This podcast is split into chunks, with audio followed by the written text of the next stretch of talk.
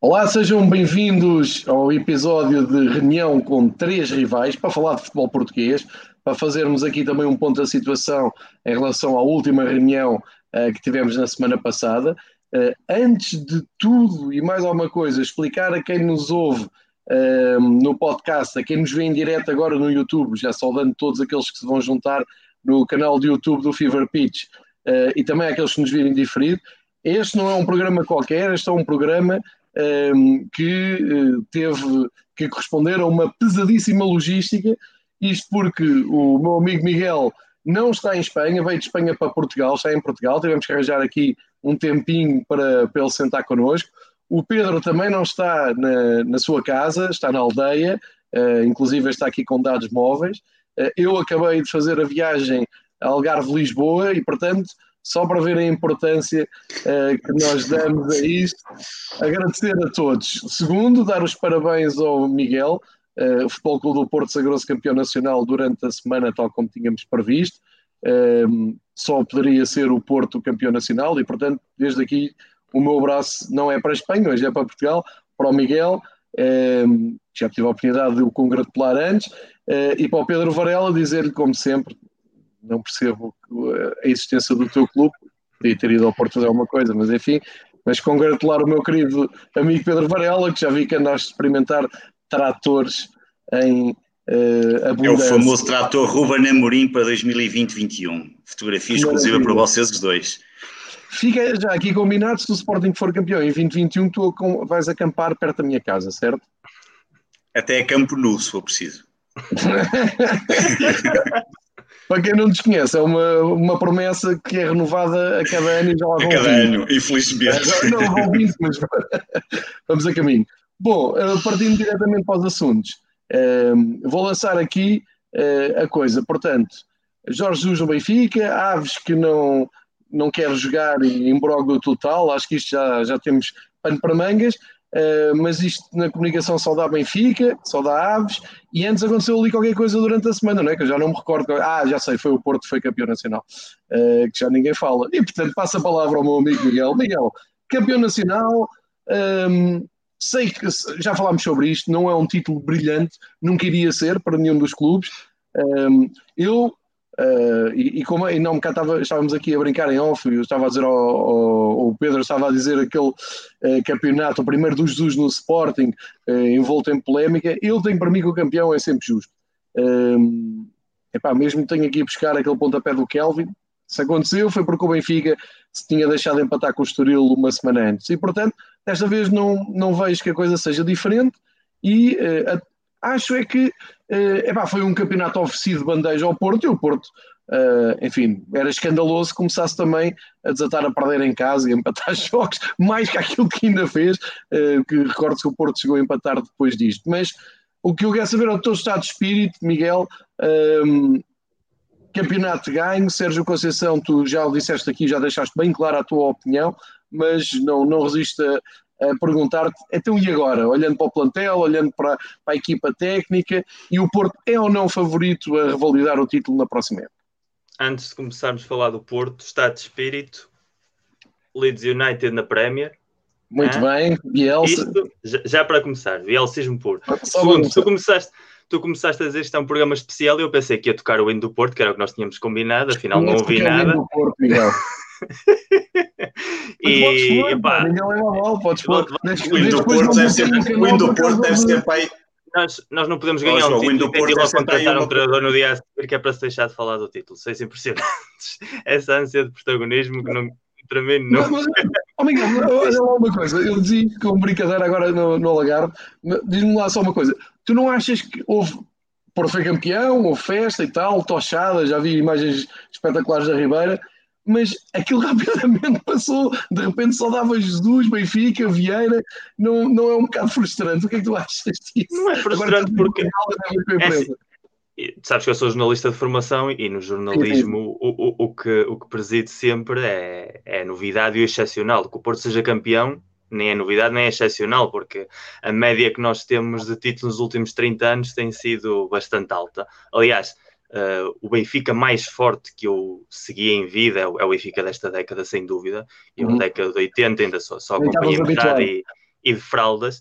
E, e, o Benfica mais forte desta década conquistou cinco títulos, não é? Ou seja, certo. os mesmos cinco que o Porto. Ou seja, o Porto, claramente numa etapa descendente, não é nem de longe nem de perto o Porto dos anos 90 e dos anos 2000, ainda assim conseguiu fechar a década com os mesmos títulos do Benfica, claramente ascendente. Portanto, uh, o título do Porto foi o que nós falámos aqui já várias vezes. Qualidade de jogo, muito má um treinador do qual eu não sou fã, muito pelo contrário, e que vai ficar e que, portanto, não me dá nenhuma expectativa positiva para o próximo ano, pelo menos em qualidade de jogo e a Dás como certa continuidade dele, Miguel, dás como certa continuidade. Sim, sim, a, a partir do momento em que Pinto Costa no final de, já deixou claro que sim, e, e tendo em conta que se ele não ficasse seria sempre decisão própria do, do Sérgio Conceição, não, não seria okay. decisão, decisão da direção. Uh, ele deu, deixou entender claramente que quer ficar, a não ser que aconteça alguma coisa muito fora do normal na pré-época, que também já nos aconteceu com, com o Quadriantes, com o Del Neri no passado, portanto nada, nada se é de excluir no Porto, mas neste caso a mim parece-me que o binómio Pinto Costa Sérgio Conceição está para ficar e lamentavelmente para quem gosta que o Porto tente ser algo mais, sobretudo no terreno de jogo, mas isso é outra conversa. Mas o que eu queria dizer é que no outro dia, não sei se foi ontem ou ontem, que vi um quadro dos títulos de campeões das, das principais ligas a nível mundial. E, hum e é impressionante porque o Porto ganhou o título 29. Eu lembro-me aí há coisa de 3 ou 4 anos, sensivelmente, quando o Benfica estava a caminho do trio do Tetra. Uh, a maior parte dos, dos, amigos benfiquistas, as pessoas que eu seguia benfiquistas, apontavam que chegavam mais depressa ao 40 do que o Porto chegaria ao 30. E curiosamente Sim. agora o Porto está a 1 do 30 e o Benfica ainda está a 3 dos 40. Pode acontecer perfeitamente na mesma, mas é impressionante como mesmo neste contexto Uh, o Porto, não sendo o clube mais titulado de Portugal, ainda há uma diferença de 8 títulos, tem 29 títulos que, na maior parte dos países, corresponde ao clube hegemónico. Ou seja, é, é uma larga tradição de, de, vitória. Eu acho que este título vem muito dessa inércia competitiva do Porto. O Porto já ganhou muitos campeonatos a jogar mal. O Porto já ganhou hum. muitos campeonatos quando se lhe dava por morto. E isso é algo que, no, pelo menos no futebol português recente, é algo que parece que só o Porto tem. Os outros parece que têm. O Benfica parece que tem sempre de estar uh, para ganhar. O Sporting, obviamente, uh, ganhou dois títulos nos últimos 30 anos e teve de estar Chelsea nos dois casos para conseguir. O Boavista nem vamos entrar no caso. Faz lembrar um pouco a dinâmica que o Benfica tinha nos anos 60 e 70, em que mesmo se havia algum ano em que aquilo tremia um bocadinho, no final acabava sempre por se impor e encontrar forma de ganhar. E, e o Porto ainda está nessa dinâmica histórica. Uhum. E, e este ano demonstrou isso contra toda a lógica antes, de, antes do mês de janeiro, uh, com a dinâmica que tinha negativa, o Sérgio Conceição colocou o lugar à disposição depois da taça da Liga, inclusive. Uh, o Benfica parecia que tinha a coisa bastante controlada e de repente há um volto fácil. Já nem falo agora nesta, neste simulacro de Liga que nós tivemos aqui a viver nestas últimas semanas, já vinha a tendência desde, desde fevereiro. Uh, é impressionante o espírito de, de, luta e de crença em si mesmo que o Porto tem. Eu acho que este campeonato entra na galeria do, não dos títulos excelentes, nem de longe nem de perto, para mim continua a ser o, o, pior campeonato alguma vez disputado no futebol português, mas nesses títulos de garra, digamos assim, que o Porto Sim, consegue resgatar do nada. E, é. e, eu acho que a única coisa positiva que fica é que, apesar do Porto realmente não estar longe, ou seja, estar muito longe do seu melhor, continua a ter esse ADN de garra que quando estás numa competição de liga que são 34 jogos é sempre importante ter, porque se não o tens, tens de ser perfeito. E a perfeição é cada vez mais complicada e sobretudo num país como o nosso que vamos numa qualidade crescente ano após ano e que mesmo agora que volta o, o Jesus abençoado uh, vai ter muito trabalho pela frente para poder ter níveis de excelência como acho que chegou a ter, sobretudo na primeira temporada. E o próximo ano vai ser entretido, como mínimo mas eu certo. acho que vai, vai ser uma vez mais um ano em que vai primar sobretudo quem chega a esse nível de, de crença e, e eu acho que aí com todos os defeitos de qualidade de jogo que o Porto Sérgio Conceição tem, que são inumeráveis, é uma quantidade impossível de deixar enumerar, essa crença tem, né? já a demonstrou. E é. é provavelmente a sua principal arma para, para a próxima temporada. Uh, vou, vou, acrescentar este discurso para, para quem está a ver, e já, já temos aqui mais de 15 pessoas no, no canal. Obrigado por estarem aqui um, ehm, a acompanhar a conversa em direto e também obrigado a quem for ouvir depois indiferido. Mas é esta reflexão que o Miguel deixou, uh, eu já partilho há muitos anos, porque eu, uh, enfim, atravessei os anos 80 todos, uh, ainda de um Benfica poderoso, e a aparecer aquele Porto do futuro do Madger, do Jaime Magalhães, André, enfim, um grande, um grande futebol do Porto, e até hoje mantenho isto. Eh, quem faz do Porto um, um, clube morto ou um clube que já não conta, eh, não sabe no que é que se está a meter. E, e nesse, nesse aspecto, até acho que o Benfica, culturalmente e historicamente, é muito culpado destas volte-faces do, do Porto. Parece que dá-lhe sempre ali um bocadinho de, de oxigênio quando, Sim, sim, sim, claramente. E depois sim, sim. há aqui uma coisa que acho que não vale a pena esconder: o Porto uh, é muito movido um, com, com, o farol Benfica, é muito movido uh, com aquela dinâmica, nós temos que ser mais fortes, melhores que o Benfica e tem claramente, uh, aliás nos anos 80 até era um pouco mais o regionalismo, o norte-sul, hoje em dia já não é tanto essa, essa coisa do, do norte contra o sul, uh, é mais claramente temos um inimigo ao Benfica e temos que ir lá, e são tão focados nisso que acho que é uma coisa que falta, não é que falta ao Benfica, são culturas absolutamente diferentes, Uh, mas o Benfica parece nem sempre, e eu digo Benfica de uma maneira abstrata, porque não, não quero apontar nomes de ninguém, porque eu próprio me incluo neste pensamento. Uh, há ali alturas, vou só dar este exemplo. Em janeiro, nós estávamos a achar o máximo o Porto perder duas vezes com o Braga, inclusive perde uma final da taça da Liga com o Braga. O Sérgio Conceição põe o lugar à disposição. Há um 31 com o Danilo e com o Maregas, e, e nós estamos a ver aquilo e, e com sete pontos de avanço e estamos todos a rir e a pensar ah, mas no fundo, espera aí, mas fomos ao Dragão e ficámos a 4 e depois tropeçámos, eles ganham, a coisa dá-se. E dá. Uh, e isto é uma coisa cultural, é uma excelente reflexão do Miguel. Para aquela malta mais nova que, que já só apanhou lá, os campeonatos da última década, está aqui uma ótima explicação para o facto do Porto ter mil vidas. Não, não vale a pena dar o Porto como, como perdido. Introduz aqui o, o, o Pedro Varela uh, e, e, como base da, da, da, pergunta ao Pedro Varela, se visto o Porto Sporting, ficaste convencido com este Futebol Clube do Porto campeão, achaste que foi a primeira derrota do Ruben Amorim no, no campeonato, uh, o Sporting foi lá para, para tentar fazer o seu jogo, entretanto está ali envolvido na luta de terceiro lugar, como é que tu viste, uh, eu diria de uma maneira uh, absolutamente um, privilegiada, não é? e privilegiada, não é? Estavas a, a, jogar contra, contra o Porto, como é, como é que tu viveste isto, Pedro? Olha, eh, eu, eu como estou aqui com alguma dificuldade nos cortes, não sei se vocês estão a ouvir bem, mas a gente avisa. A partir do princípio estão a ouvir bem. Ok, se qualquer coisa avisem, porque às vezes eu tenho alguns cortes, que a net realmente aqui é um problema. Para já, dar os parabéns ao Miguel pelo, pelo título que o Porto conquistou, já obviamente já tínhamos dado no, no dia em que isso aconteceu, eh, naquele jogo no Dragão. Um, e também dizer uma coisa, eu já ficava contente eh, em ganhar o campeonato menos competitivo da história do futebol português. Portanto, o meu nível está tão baixo neste momento que eu já ficava contente por ganhar o campeonato menos competitivo e não me importava que para o ano voltasse a ganhar o segundo campeonato menos competitivo, depois tinha tempo para pensar em ganhar fácil. campeonatos competitivos. Que aceitava fácil, completamente, e aceitava até que nem que fosse contra cegos, uh, nesta altura, porque, evidentemente, o, o, objetivo de um grande é ser campeão, uh, ou pelo menos lutar pelos títulos, e nós neste momento nem, nem lutar pelos títulos estamos, que é, é uma coisa muito triste. Mas dizer que eu, eu, eu, eu vou ser sincero, eh, claro que nós brincamos sempre aqui, na semana passada eu brinquei um bocadinho, acharia que até íamos ganhar ao Dragão, um, fizemos ali um, há ali momentos interessantes, mas o jogo do ponto de vista do que eu vi em relação ao Sporting do Dragão, deu para perceber aquilo que era, que é algo que, que já tem sido discutido, que é Bah, acabem com a ideia de que vamos fazer uma equipa à base de formação e que vamos conseguir milagres. Não há, está ali a prova provada. Se não tiveres jogadores de qualidade, se não tiveres dois ou três jogadores de qualidade, ou quatro ou cinco, claro, quantos mais tiveres, melhor, não te chega a ter uma boa formação aos jogadores que aceitam dar boas indicações, eh, e aquilo ficou à vista eh, no jogo do Sporting. Eh, parece-me claro que não vou estar sempre aqui a bater na mesma tecla, temos grandes dificuldades um, para, Pedro, para, Pedro, Pedro, deixa-me interromper para fazer uma pergunta rápida aqui ao, ao Miguel. Uh, Miguel, muito, muito, rapidamente, não queria perder esta oportunidade. O que é que tu achaste da equipa do Sporting em relação também ao que conhecemos estas posições do Pedro, ser muito crítico da maneira como está a ser construído o Sporting? O que é que tudo pareceu? Pareceu aquilo tem é um, futuro, tem É um work in progress, eu, eu, acho que é um, é um plano. Eu continuo a achar que está, que está a anos-luz do que o Porto e o Benfica Benfica podem oferecer. E acho que, hum, salvo com três ou quatro reforços de grande qualidade, coisa que o Sporting provavelmente não tem capacidade para, não vejo que sejam capazes de competir em 34 okay. jornadas a nível de regularidade. Há ali muito futuro em muitos jogadores, o Joelson, o Mateus, o Nuno Mendes, nota-se claramente que há ali muita coisa que bem trabalhada pode funcionar, mas obviamente não se lhes pode também exigir com a idade que têm de competirem na máxima elite.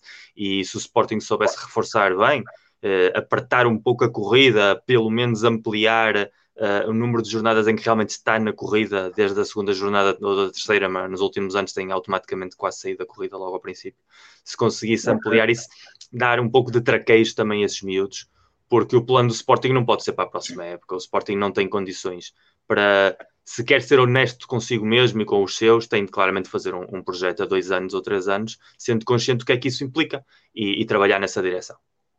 Miguel, obrigado. Desculpa, Atenção, Pedro. Na próxima época. Não, não, não, sem problema. Atenção. Frente, eu vou ter essa oportunidade para a semana contigo. Vamos, vamos jogar uh, para fechar o campeonato. Depois também darei a minha opinião. Pedro, voltando a essa. Eu, eu já sei Mas, a tua opinião sobre, sobre a, a formação de Sporting, sim. que é pouco. Eu, eu Mas só dizer aqui uma coisa importante, João. Só uma coisa importante aqui. Deixa-me só dizer uma coisa importante que o Miguel estava a dizer, é que no próximo ano, eu também acredito que o Sporting dificilmente vai ter uma equipa competitiva para lutar pelo título, porque é preciso, o Miguel já disse, é preciso acertar nas contratações, que é uma coisa que o Sporting não tem feito, e portanto isto uhum. também não se estala aos dedos e as contratações vão aparecer, mas também, também atenção para o ano... Dinheiro, é? E depois faz falta dinheiro, e atenção que para o ano uh, o terceiro lugar pode dar acesso à Liga dos Campeões, portanto para o ano certo. há aqui, não é? É já para o ano, e portanto há aqui um interesse redobrado, uh, acaba por ser um pouco triste estar a dizer isto, mas a verdade é que se calhar para o ano o terceiro não, é prático, é, é passa, passa, a ser um objetivo mínimo, eu estou a dizer do ponto de vista claro. racional, obviamente não é aquilo que eu quero, eu quero que a minha equipa lute até ao final do campeonato, pelo menos, já ficaria contente se o Sporting lutasse pelo menos até uh, pelo título até ao final do campeonato, mas o terceiro lugar para o ano tem alguma, alguma importância. Agora, parece-me claro, o Miguel acabou por tocar no ponto para mim que é essencial. Sabemos, toda a gente sabe quais são os problemas do Sporting, as lacunas, sabe onde é que está, onde é que é preciso, onde é que é preciso atuar. Eh, o problema é que até agora não tem sido possível e nós temos falhado consecutivamente. Repara que isto não é, não é uma crítica, aliás, eu não, nem estou aqui, por isso tenho espaço no blog para fazer isto. Isto não é uma, não estou aqui a fazer críticas à atual direção. Não, isto é uma coisa que já vem da direção passada. Os últimos dois anos de Jesus no Sporting são dois anos eh, francamente maus, eh, que depois continuam com a comissão de gestão e com a, agora com a direção que está. E, portanto, se tu olhas para os últimos 4, 5 anos e vês que a coisa não é fácil, hum, tens algum alento nestes jovens jogadores. Parece-me que há ali dois ou três jovens jogadores que são bastante interessantes e que têm que ser trabalhados. O Quaresma, o Nuno Mendes. Os nomes? Sim, o Quaresma, o Nuno Mendes e o, e o Mateus Nunes num outro plano. Parece-me que o Nuno Mendes encaixará. Por... Eu acho que, por exemplo, o Nuno Mendes, que tem mostrado qualidade na esquerda com o Acunha, ficando com a Acunha, por exemplo, é algo que nós não nos precisamos preocupar em colmatar em termos de lacuna, porque o Sporting tem tantas lacunas que provavelmente o dinheiro e a dificuldade de ir ao mercado não vai dar para para tratar de tudo. Portanto, nós temos que começar a olhar onde é que podemos aliar a, a pouca qualidade que temos no plantel atual. Para, para encaixes financeiros? Esse é o problema. Esse é o problema. O Acunha, o Joelson, que ainda há bocado o Miguel falou, provavelmente já se fala que não conseguiu renovar e que poderá ser vendido, e vamos a ver se isso não vai acontecer, porque o Sporting vai ter que vender, vai ter que fazer dinheiro. O problema do Sporting é que não há jogadores para vender, assim, de grande qualidade, temos cada vez menos, e portanto a coisa começa a ficar um bocadinho preocupante entre o que tu tens de comprar e o que tu tens de vender. Uh, o Acunha é um caso claro, mas também se vendes o Acunha vais ter que reforçar à esquerda, enfim não sei muito bem, estou muito é curioso para ver o que é que vai acontecer em termos de, de, de preparação da, desta temporada, porque, porque já ficaria contente, como disse há pouco, se conseguimos lutar por, eh, por, eh, pelo título, eh, era um passo de gigante comparado ao que estamos a fazer. E, e, isso para dizer que no Dragão o que ficou à vista é, é, as dificuldades que nós sabemos. E pronto, olha, e finalmente, a verdade, eu não gostava de ter perdido esse jogo, podia ter perdido outro qualquer, claro que ninguém gosta de perder contra os principais rivais, mas é um pouco também aquela coisa, bem, se calhar até quem fica o Ruben Amorim perdeu, que assim já não há aquela conversa de nunca perdeu, não sei o que mais, e podemos ah, começar a focar naquilo que é essencial, que é pá, esta época também não é importante. Quer dizer, agora ficamos a saber que é um bocadinho mais importante do que o que poderia não ser, por causa da entrada na Liga Europa. Há ali um hiato de um mês entre o terceiro e o quarto classificado, quer dizer que se o Sporting ficar no terceiro, tem pelo menos um mês de descanso, quando, ou um mês mais folgado que em relação ao Braga, e portanto isso acaba por ser importante são pontos que tu tens, são condicionantes que tu tens que preparar na próxima temporada. E eu acho que isso é a única coisa um, que, que, que, que, se tem que preocupar. Mas permite agora também para o Ruben Amorim olhar e começar a preparar a próxima época. E digo já, isso é o que me preocupa. E a entrevista do Silas um, na bola mostrou lá algumas coisas de como. Quer dizer, quem sabe de futebol não é o treinador e quem é contratado, é, é o presidente e é o Guiana. O que me parece que aquela frase, da forma como ele a disse, Pá, quer dizer, quando contratas um treinador que supostamente, quer dizer, eu imagino, tens o caso de Jorge Jesus, pá, que são treinadores obviamente com outra, outra experiência, com outra tarimba, tu não lhe vais dizer o que é que ele vai fazer. Podes, quanto muito, podes lhe dizer se pode comprar ou não pode comprar.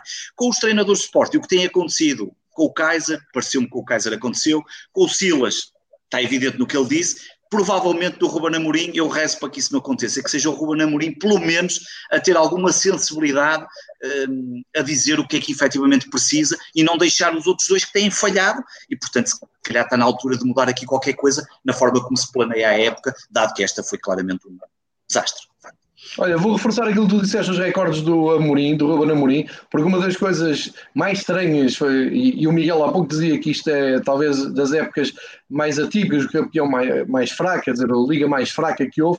Uh, uma das coisas que eu retenho é que metade desta temporada um, à segunda-feira no, no programa da BTV com o Helder Conduto, o Segunda Bola, nós religiosamente todas as semanas uh, reforçávamos um recorde qualquer que o Bruno Lage tinha arrebentado. Fosse vitórias seguidas, vitórias fora de casa, ciclos uh, a marcar, enfim, todo o tipo de recordes. Isso tu estás a dizer do Ruben Amorim é muito importante, porque esses recordes é muito engraçado enquanto duram, mas depois quando perde na semana a seguir já ninguém se lembra que ele era um treinador claro, invicto. Ele fez aquilo para terminar, para terminar, e por isso concordo, concordo contigo, olha o que aconteceu ao Bruno Lage, o que aconteceu à equipa e o técnica ano, o ano passado o Porto chegou a janeiro com o recorde histórico do clube de, vitória, de jogos sem perder, que era um recorde que estava desde os anos 80 e também todas as semanas se enfocava nisso, depois o recorde certo. caiu em janeiro e a partir daí o Porto também entrou numa espiral eh, negativa, porque mais uma vez aquela tensão saiu toda e a partir daí foi muito difícil desconectar. É, é muito assim só, a situação. Só vou recordar que está uma maratona grande, não é fácil, apesar de ser o campeonato português, e que eh, pelo menos as equipas que lutam pelo título têm sempre uma dose de pressão que mais nenhuma outra equipa em Portugal tem, uh, e quando a luta a três então ainda, ainda se nota mais, essa, essa pressão do sim senhor, há uma equipa que estava a ter recordes, mas se a outra não estiver muito mal, ou se não ficar muito para trás, pá, o Varela viu isso no ano do que teve o Jesus no primeiro ano no Sporting, e, no ano passado o Porto sentiu isso com o Benfica, este ano o Benfica sentiu isso com, com o Porto. Eu acho que isto são ensinamentos que nem, nem deviam ser precisos, mas que ficam aqui também para reflexão. Varela, só, só, só para terminar o clássico, o, o, acho, convenceu sim, do Porto, sim. Porto campeão nacional, uh, vencedor do clássico, normal, convenceu-te, gostas da equipa do Porto, gostas do, do trabalho do Sérgio Conceição, uma opinião breve sobre o, o campeão. Não gosto do Porto e do Benfica, que raio de proteger. Gostas do Porto e do Benfica? Não gosto de nenhum dos dois. isso, isso é um não, mas não, não, não gosto de tudo. Não, não, é, não, quer dizer, já, já fomos falando nisso. É óbvio que, é óbvio que a qualidade hum, não é suficiente, não, não foi nada de extraordinário, mas uh, suficiente que eu queria dizer é que, pelo menos, notou-se que o Porto tinha mais qualidade para vencer o jogo. Foram em lances de bola parada, já nem me recordo bem como é que foi o segundo gol. Ah, o segundo gol foi o de Marega, até foi um lance de, de, de alguma qualidade na forma como executou um, coisa, mas por exemplo no primeiro golo uma defesa de Sporting mais uma vez mal batido, mas, mas, mas lá está, foi a qualidade de, de alguns dos golos do Porto eram de bola parada esta época, ou seja, o Sporting já sabia forte, o forte que é o Porto em bola parada e, e, a maneira como defendeu essa jogada é as tais coisas de que andámos a Sim, falar do é. Amorim como um recordista, mas há ali muito trabalho ainda pela frente. Completamente. E, portanto, o Porto acabou por ser mais. Hum, mais qualidade, pelo menos na finalização, nos momentos em que, em que aliás, o Porto ainda tem uma bola à barra. É um campeão hum, justo para ela. E, portanto. O campeão justo, oh João, é, eu, eu aí concordo com aquilo que tu disseste no início. Norma, pá, não vamos entrar, nós aqui não entramos nas questões de árbitros nem dessas coisas todas. Uh, campeão ganhou, que isso é um campeonato de regularidade, portanto, à partida em 33 jornadas, o Porto conquistou o título à jornada 33, eu diria que tem que ser justo pela, pela, pela, regularidade do menos mal, dos, pelo menos dos dois que lutaram pelo título. E, portanto, essa coisa do. Se nós nos abstrairmos aqui das questões dos árbitros, essas coisas todas, porque eles acabam, especialmente nos últimos anos, parece que só olhamos para, para os erros dos árbitros quando afetam os outros e esquecemos dos nossos erros. Uh, acontece muito isso na discussão de futebol, mas a verdade é que um campeão. Um campeonato como este de regularidade, à partida é o campeão justo, com mais ou menos sorte, a sorte faz parte do jogo. Claro. Há pouco estávamos a falar aqui em off da brincadeira do 15-16, o Benfica acabou por vencer no falhanço do Brian Ruiz, as pessoas ligam sempre ao falhanço do Brian Ruiz porque é um momento importante, mas eu ligo, por exemplo, mais na semana anterior, que eu também estava nessa baliza, à frente desse, nesse lance, por acaso estava mesmo em frente a esse lance, mas, mas, por exemplo, no fim de semana anterior tinha estado em Guimarães e o William Carvalho tem uma perdida muito mais escandalosa num empate que ficou 0-0 e se nós ganhássemos ao Guimarães, ao Vitória Sport Clube, devíamos ter ganho, eh, provavelmente tínhamos sido campeões e levaríamos o título. É, é, sempre, é, é sempre assim um bocadinho este, este lado eh, que escolhe, portanto a, a, regularidade num campeonato como este, acho que o Porto é, acaba por ser o justo vencedor, um, especialmente porque o Benfica um, perde uma, uma, uma, entregou, perdeu ali uma vantagem que muito poucos estariam à espera depois daquele arranque e de, e de, uma boa parte, 20 ou 20 e tal jogos, com uma supremacia que parecia que não, que não iria dar hipótese a ninguém, um, e portanto acabou por entregar um título, e o Porto a partir do momento que se apanhou à frente, acabou por cumprir, jogando, o problema é que quando o Porto falhou, o Benfica também depois entrou ali nos falhanços que não, estariam, não seriam expectáveis, e, e, e, e, e a, provar que isto, a provar que isto da teoria é tudo muito efêmero, porque eu, eu lembro-me da confiança que o Benfica partiu, não, não foi para layoff, não, não cortou nos ordenados, tudo a 100%, tudo bem tratado, e é, empate com o Tondela, derrota em casa com Santa Clara, portanto, isto do futebol, nada disto é científico, nada disto é numérico, as estatísticas e os números e essas coisas só servem para ajudar a perceber o jogo. O jogo é outra coisa diferente. Oh, João, deixa-me só dizer aqui uma coisa. Deixa-me só dizer uma coisa. Essa coisa do layoff, por acaso, é muito engraçado, porque eu lembro-me, quando o Sporting entrou em layoff, que foi o primeiro, logo no universo sportinguista a primeira coisa era ah não, nós entramos no layoff, é uma vergonha, não sei o quê, não sei o que mais hum. e, pronto, agora eu vou entrar aqui nos pormenores mas depois é, o Porto e o Benfica não vão entrar, que é, para, que é para os jogadores jogarem até ao final do campeonato, depois assim o Porto entra e já havia quem dizia ah não, o Benfica não vai entrar senão os jogadores vêm daí abaixo, é pá Uh, Olha, enfim, às vezes dizem é verdade, é verdade. Ah, a verdade é que o Porto entrou em layoff e acabou por conquistar o título, o Benfica não entrou. A verdade é que o, o melhor é não ter entrado, e essa é, que é, e essa é que é a razão. O que se devia de olhar era para, para, as centenas de funcionários que tiveram que entrar em layoff, e coitados, nenhum clube quereria entrar em layoff, uh, tendo condições para, claro. para que não se entrassem em layoff. Não sabe da sua casa.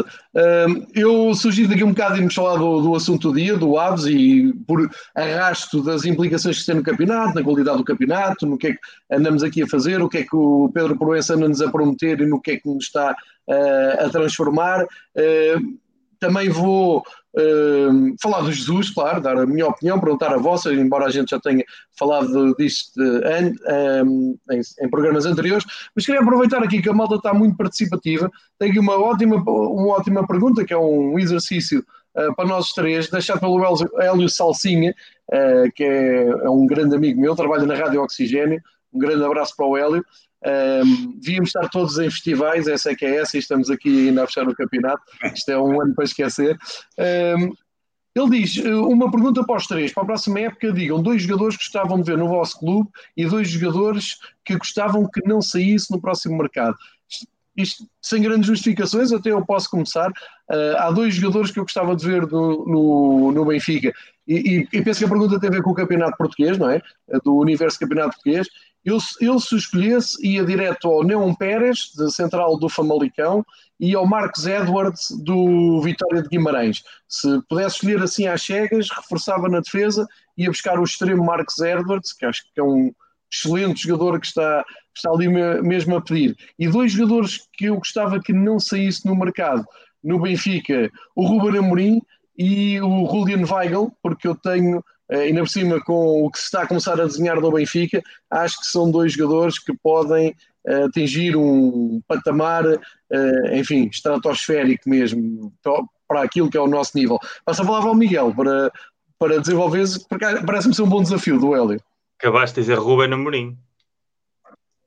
Ruben Dias. Ruben Dias. Eu disse Ruben Amorim.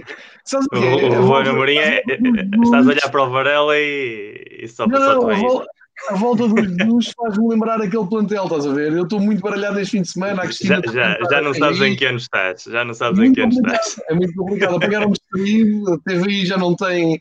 Já, já foi buscar a Cristina outra vez, o Benfica o Jesus, o Ruben Amorim podia estar no Benfica, mas não é o caso. Falava do Ruben Dias, o central do Benfica. O Marcos Edwards também, o Marcos Edwards acho que é um achado do Vitória, eu gosto muito do Marco Edwards, acho que é um gajo que tem muito potencial e, e, encaixa no estilo de jogo do Porto, que é um tipo veloz, jogo vertical. E hoje já marcou. Hoje já voltou a marcar e é muito possível que o Porto venda ao Corona, portanto seria um jogador que encaixaria no, no lugar que ele ocupa atualmente. O Neon Pérez é, está emprestado pelo Atlético Madrid, é uma contratação muito complicada, mas também é um excelente é, central. É, é, certo. O, e o Famalicão também tem ali no meio campo o Gonçalves, uh, Pedro é Gonçalves. um grande é? jogador. Pedro Gonçalves. Tem, para mim, esse, para a forma como joga ao Porto e para a maneira como ele ocupa o espaço, eu acho que seria uma excelente adição. Uh, em relação aos jogadores sair, com que não saia nenhum jogador da formação, já ficava satisfeito. É um cenário altamente complicado pela situação económica do Porto, mas eu acho que há ali muito potencial, tenho vindo a dizer em todos os programas, a cada jornada eles vão dando razão porque vão acumulando minutos. Fábio Vieira fez um grandíssimo jogo de Sporting, uh, o Vitor Ferreira tem feito bons jogos, o Tomás Esteves quando jogou também tem respondido, o Diogo Costa agora com a contratação do Cláudio Ramos provavelmente vai ser emprestado para, para rodar, mas há ali mais muito um talento. Da TV, não é? Mais um da TV, Cláudio. Diz? Mais um da TVI. Tu nem deves ver isto, não? Tu não fazes ideia do que é que eu estou a falar. Não faço a menor ideia. Eu, felizmente. que se chama Cláudio Ramos. televisão portuguesa tem TV. Tá? por, por, sanidade mental, muitas vezes. Mas com que, não seja, com que não seja nenhum da formação, uh, já ficaria satisfeito. Entendo que, que seja preciso algum que eu te sair para equilibrar contas, é inevitável. Uh, mas prefiro que saia um jogador do perfil do Marega, por exemplo, do, ou até do Corona, do que da Prata da Casa. E acho que com essas duas adições, que não, não imagino sequer que sejam jogadores muito caros, tendo em conta a realidade do, do mercado português, acho que são perfeitamente acessíveis para qualquer um dos nossos clubes. Para o Sporting duvido já um pouco mais, mas para o Benfica e para o Porto acho que encaixariam. E seriam jogadores que, que dariam um plus em cada uma das suas posições bastante interessante. Pedro, tu, Sou eu. Pois, já vi que escolhemos todos o mesmo. Eu também tinha aqui pensado no Marcos Edwards, aliás, ele ainda hoje marcou, um, e é interessante porque, estamos sempre a ir buscar coisas lá fora. Fomos buscar um Camacho que não, que não fez absolutamente nada no Sporting e fomos buscar outros jogadores, enfim, que não vou estar agora aqui a recordar. Mas também, mas depois, numa, numa zona onde eu acho que o Sporting não tem que fazer disso uma prioridade um, e como nós não temos muito dinheiro e muitas vezes temos o problema da adaptação, talvez fosse buscar para a frente de ataque o Fábio Abreu do Moreirense, um, que acho um jogador que poderia ser bastante interessante no, no, na, na, frente do Sporting. Fico sempre na dúvida entre um jogador que é interessante no Moreirense e que tem dado, tem, dado tem funcionado muito bem, um, tem marcado 12 golos e, e tem ali um, tem qualidade que me parece interessante para pelo menos um, ser uma opção para o Sporting, eh, só tenho depois receio é que depois mais tarde se tornasse num Luís Filipe, que é sempre a questão quando vais buscar estes jogadores que se destacam nas equipas mais pequenas, mas, mas, mas seria provavelmente, aliás, o ataque para mim é, é, é das questões que eu mais gostaria de ver resolvida no Sporting, mas gostaria de tentar e olhar para aqui para o mercado nacional, porque muitas vezes esquecemos de olhar para dentro, um, jogadores que estão claramente já habituados à nossa liga, um, jogadores que até são um pouco mais baratos um, e que e que Varela, sobre quase esta questão de jogar. Slimani. Avançado Moreirense, barato Slimani, nem, nem tens de pensar muito. Funcionou já uma vez. já não é barato, não é? Pois.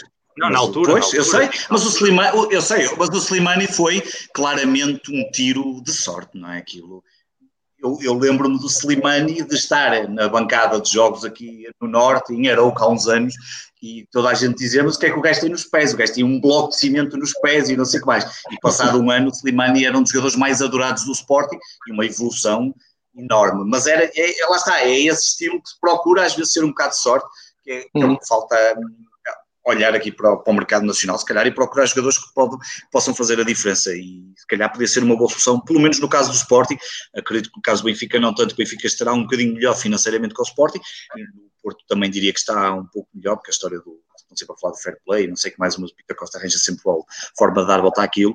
Um, não, mas mas é. Champions também já garantidos. Sim, as Champions já dá, só as Champions já dá para gastar, só a vossa Champions, não é? A vossa entrada nas Champions e a do Benfica é quase o que nós vamos gastar de orçamento este ano, portanto, mais uma vez aquilo que já falamos na semana passada. Uh, portanto, vocês podem e os dois mercados. Eu gostava que os que não podem sair, na minha opinião, são os dois jogadores mais valiosos que nós temos em termos de mercado. É o Vendel e o Acunha. Eh, quer dizer, okay. saem o Vendel e o Acunha, pá, mais vale pôr uma placa de fechado no clube e voltamos a seguir, ou uma coisa qualquer. Pá, quer dizer, o Vendel, o Acunha, o Giovanni, acredito que o Giovanni, eu já disse isto aqui há uns, há uns programas atrás, vocês recordam-se, vamos ver é se o Giovanni para o ano vai funcionar como está a funcionar, ou pelo menos funcionou grande parte dos jogos. Para mim, esse é que é o grande desafio, é ver se aquela regularidade se vai manter e ele arranca definitivamente para um jogador de 90 minutos, um jogador de intensidade, um, tem dado boas indicações. E, portanto, serão esses três jogadores que nós temos. Depois haveria um outro jogador que eu ficaria triste se saísse, o Max, está-se a falar muito do guarda-redes, acho que é um guarda-redes com potencial, do, mas acho do. É? Do, falava-se hoje do guarda-redes suplente do Atlético de Madrid, não é o Adam? O Adam, pois, o Adam. Sim, o Adam. Acho que vocês, perderam uma excelente oportunidade com o Cláudio Ramos. Uh, perderam uma excelente oportunidade de ter um guarda-redes que eu acho que é bastante bom, que infelizmente no Porto tem. Ninguém devia de saber no Sporting, Miguel, quem era o Cláudio Ramos. Se calhar pensavam que era o da TV ou da SIC, acredito. Segunda vez a mesma piada, muito bom o podcast hoje, uh, a insistirmos no Big Brother. Olha, vou aproveitar o delay aqui do. Deve ser de um de um seguidor teu. Varela, é, sim, ele ouve o nosso podcast, o Sporting 160. Muito bom. Uh, também deixou aqui uma, uma, uma questão muito simples, que é, é a resposta rápida, qual a posição que o vosso, uh, que a vossa que vosso ver, vosso, os outros dois clubes uh, precisam reforçar no, no, mercado. Um, olha, eu diria que na, na parte do Benfica, claramente o Benfica precisa de um de defesa central. tem o Ferro, tem o Jardel, tem o Ruben, parece-me que falta ali um Mais experiência. O Jardel uh, traz essa experiência, mas eu acho que falta ali qualidade superior na a central uh, do Benfica. E uh, parece-me que seria importante o Benfica este ano olhar para o lado direito da defesa e o lado esquerdo da defesa. Eu sei que tem lá alguns jovens promissores, mas e sei que se o Grimaldo não sair, temos o lado esquerdo bem entregue, mas há muitos anos que o Benfica anda ali a disfarçar um pouco o lado direito e o lado esquerdo eu, se, se mandasse alguma coisa e se percebesse alguma coisa de futebol, ia por aqui. E nos outros dois eh, rivais, de uma forma assim, muito por cima. Epá, olhando para o Porto, para o Porto, eu acho que o Porto precisava também uh, de um, sangue novo na, na defesa central. Uh, estou a contar com o Alex Teles não, não saia, não é? Sai, o, sai, não te preocupes, sai. Epá, se sair, então o Porto tem um problema e tem claramente que ver o, essa posição. E dá-me ideia também a posição 8 no Porto é uma posição que também não convence por aí além. Mas lá está, para, para investir teria que ser um jogador uh, que nós todos olhássemos para ele e ninguém tivesse dúvidas. Uh, e nesse aspecto, é como o Miguel diz, não é fácil ir ao mercado e preencher assim as posições. E no caso do, do Sporting, uh, epá, é mais complicado porque eu vejo ali falta de qualidade em muito, em muito local, mas escolheria talvez um, um daqueles seis que, tipo, o que o Weigl pode vir a fazer no Benfica, eu acho que o Sporting deveria começar a construir por aí um jogador que ligasse os setores, que viesse buscar mais jogo atrás. Acho que falta muito isso uh, ao Sporting. Ainda por cima, o Sporting a jogar num 3-5-2, uh, super atraente, com o Ruben Dias, uh, com o Ruben Amorim, agora disse Dias só para recompensar. mas aquele sistema do, do Ruben Amorim está mesmo a pedir um jogador que consiga chegar ali perto do, dos centrais ou que ligue melhor o, o, o jogo. Mas isto é um é uma, uma opinião que falo que Daniel Bragança. Daniel Bragança provavelmente será esse jogador que vai ser, provavelmente bem, provavelmente. Não, então segue tudo, segue tudo já. Olha, eu sinceramente, eu vou já dizer, em relação ao Benfica e ao Porto, não, não, não, não, não tenho assim muito.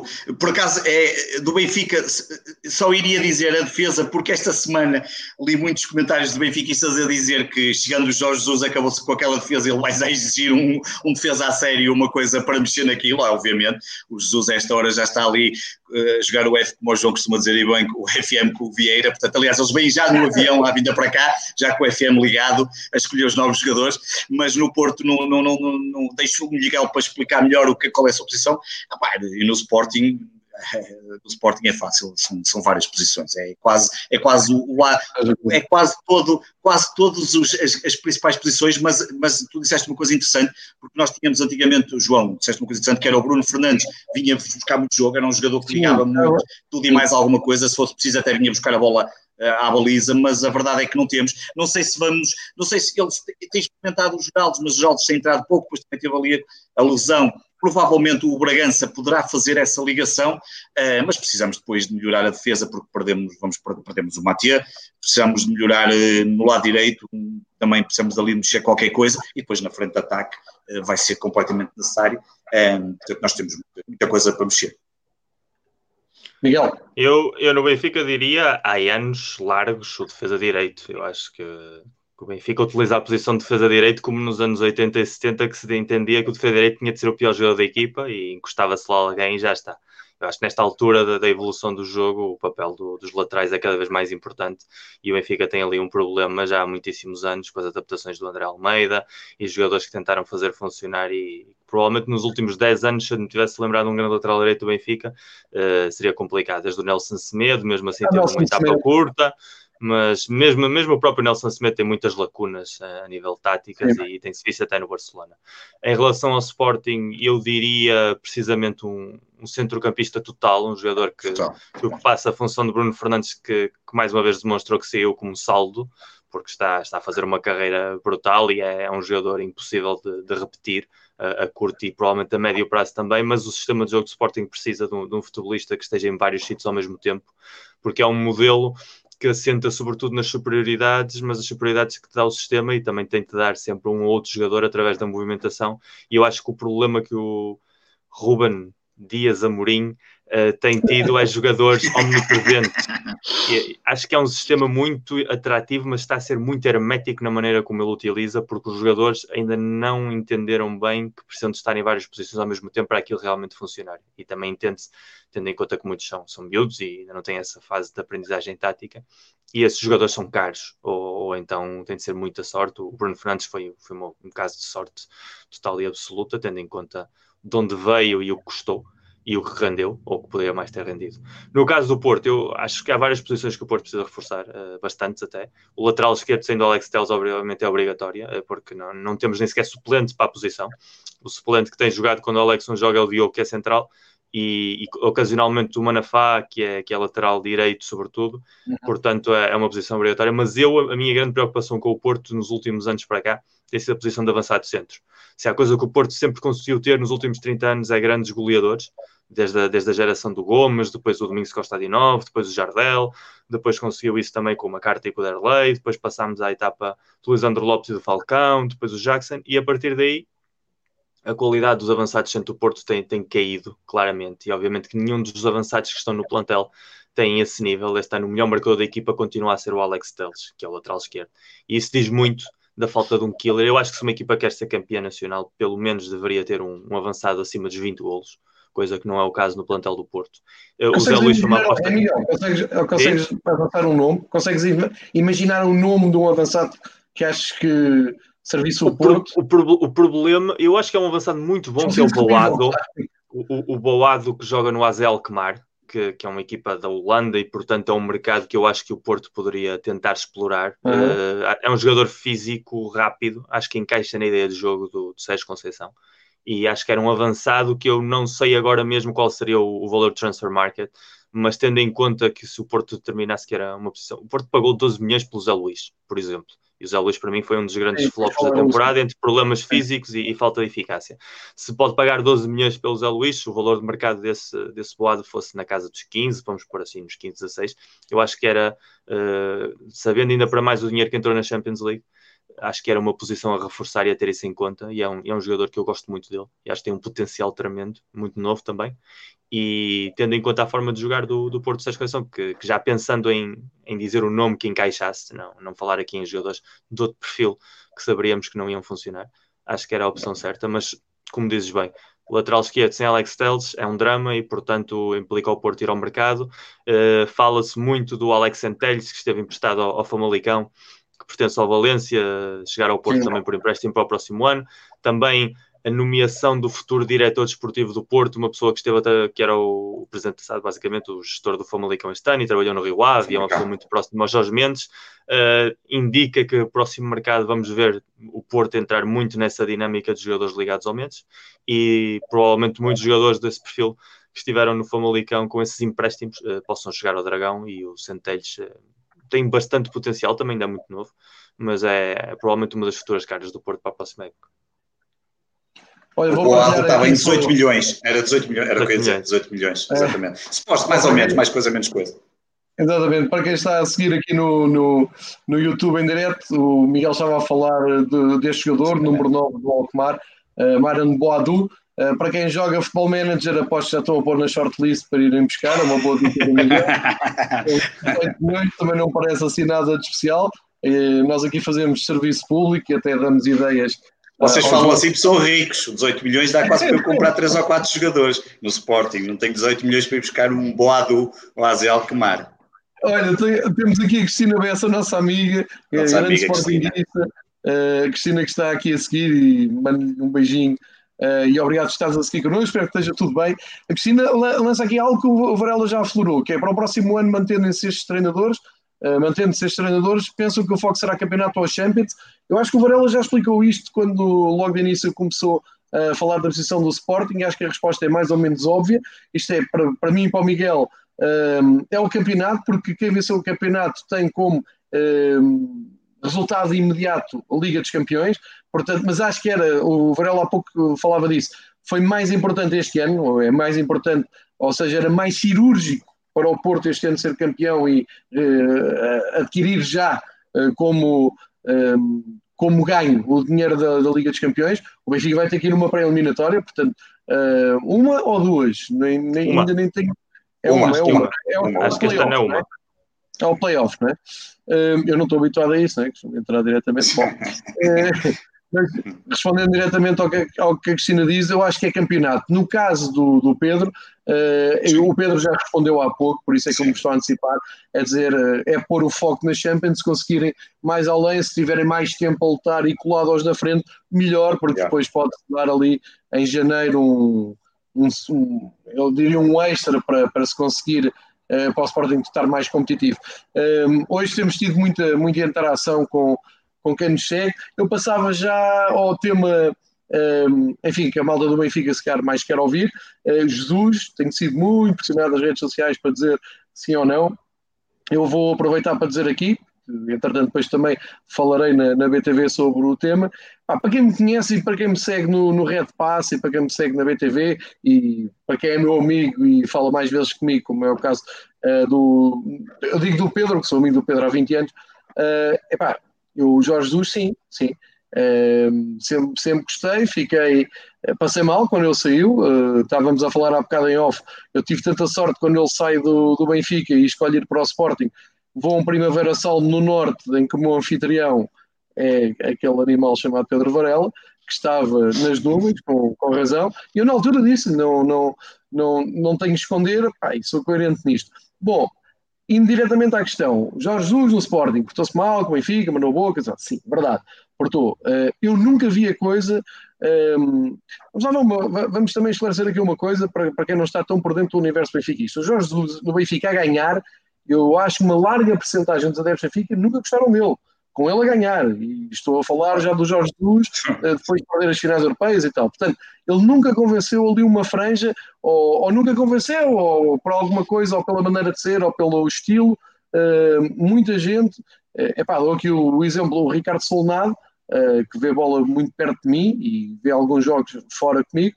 Uh, nunca escondeu. Ele pode ser campeão, pode ganhar até a orelhuda, como dizem os brasileiros, eh, não gosta. Isto reflete muito o universo benfiquista. Eu sou daquela parte que sempre gostei, fiquei fascinado da maneira como ele pegou no Benfica na altura, em, em 2009, foi campeão. Achei que realmente falhou naqueles eh, anos a seguir, mas tive a ideia quando ele sai, estava no auge, estava caramba, vamos mandar o homem embora porquê? Agora é que ele está bem, já não mete David Luiz à esquerda e, e essas coisas. E politicamente percebi o passo do Benfica, não, não tenho dúvidas disso, uh, e portanto, para mim nada mudou desde que ele saiu do Benfica até agora. É um Jorge Jesus com mais mundo, mais requintado, com mais, uh, mais experiência. Uh, nada contra. a questão de a guerra Benfica Sporting, certo? Uh, epá, eu acho que ele até nos a ser campeões no primeiro ano do Rui Vitória, porque se ele não tivesse tido aqueles separados todos que disse, e aí acho que Rousseau um, ehm, a falta de educação quando se atirou ao Rui Vitória, porque começou-se a irritar, porque o Sporting jogava bem, porque ele estava a fazer o mais difícil, que era estar ali no primeiro lugar, mas o Benfica não descolava e ele achou que devia ter largado em cima do Rui Vitória foi mal, foi um erro de cálculo e, e, ele aí mostrou que não, não conhecia bem a fundo a massa adepta do Benfica, porque a malta uniu-se à volta do, da direção e da equipa técnica e aquilo veio muito bancada. E talvez aquele jogo que vocês não sei se lembram, o Sporting ganha 3-0 na luz e aos 70 minutos a reação de 60 mil pessoas na luz é gritar ama o Benfica, aquilo é capaz de ter baralhado ali um pouco o, os circuitos de, de, Jorge Jesus e da sua equipa técnica. Posto isto, epá, ele no Benfica também ofendeu os treinadores, usou aquilo do quadro do, do, Machado, do Manuel Machado, na altura. Um, enfim, é o estilo dele. Um, não, não, não, não vou estar, estar aqui nem a defender, nem a atacar. Eu agora quero é só fazer este exercício, que é isto que eu, que eu tinha preparado para aqui, que é o Benfica está sem treinador, objetivamente. Uh, a época descambou, eu já disse aqui que não tenho, continua a ser uma, uma razão palpável para, para o que aconteceu, descambou, uh, tivemos 7 pontos de avanço, na retoma voltámos a ter o campeonato na mão, perdemos, perdemos com Santa Clara, Estodelas, por aí fora, descambou. O Bruno Lage foi-se embora enquanto campeão, não é? campeão, foi campeão nacional até meio da semana passada. E o Benfica tem objetivamente aqui um problema, e o problema chama-se treinador.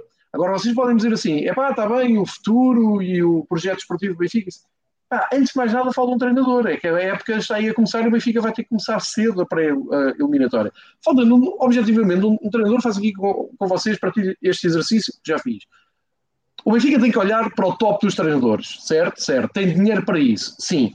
Então vamos fazer o seguinte exercício: top 3 dos melhores treinadores portugueses atuais.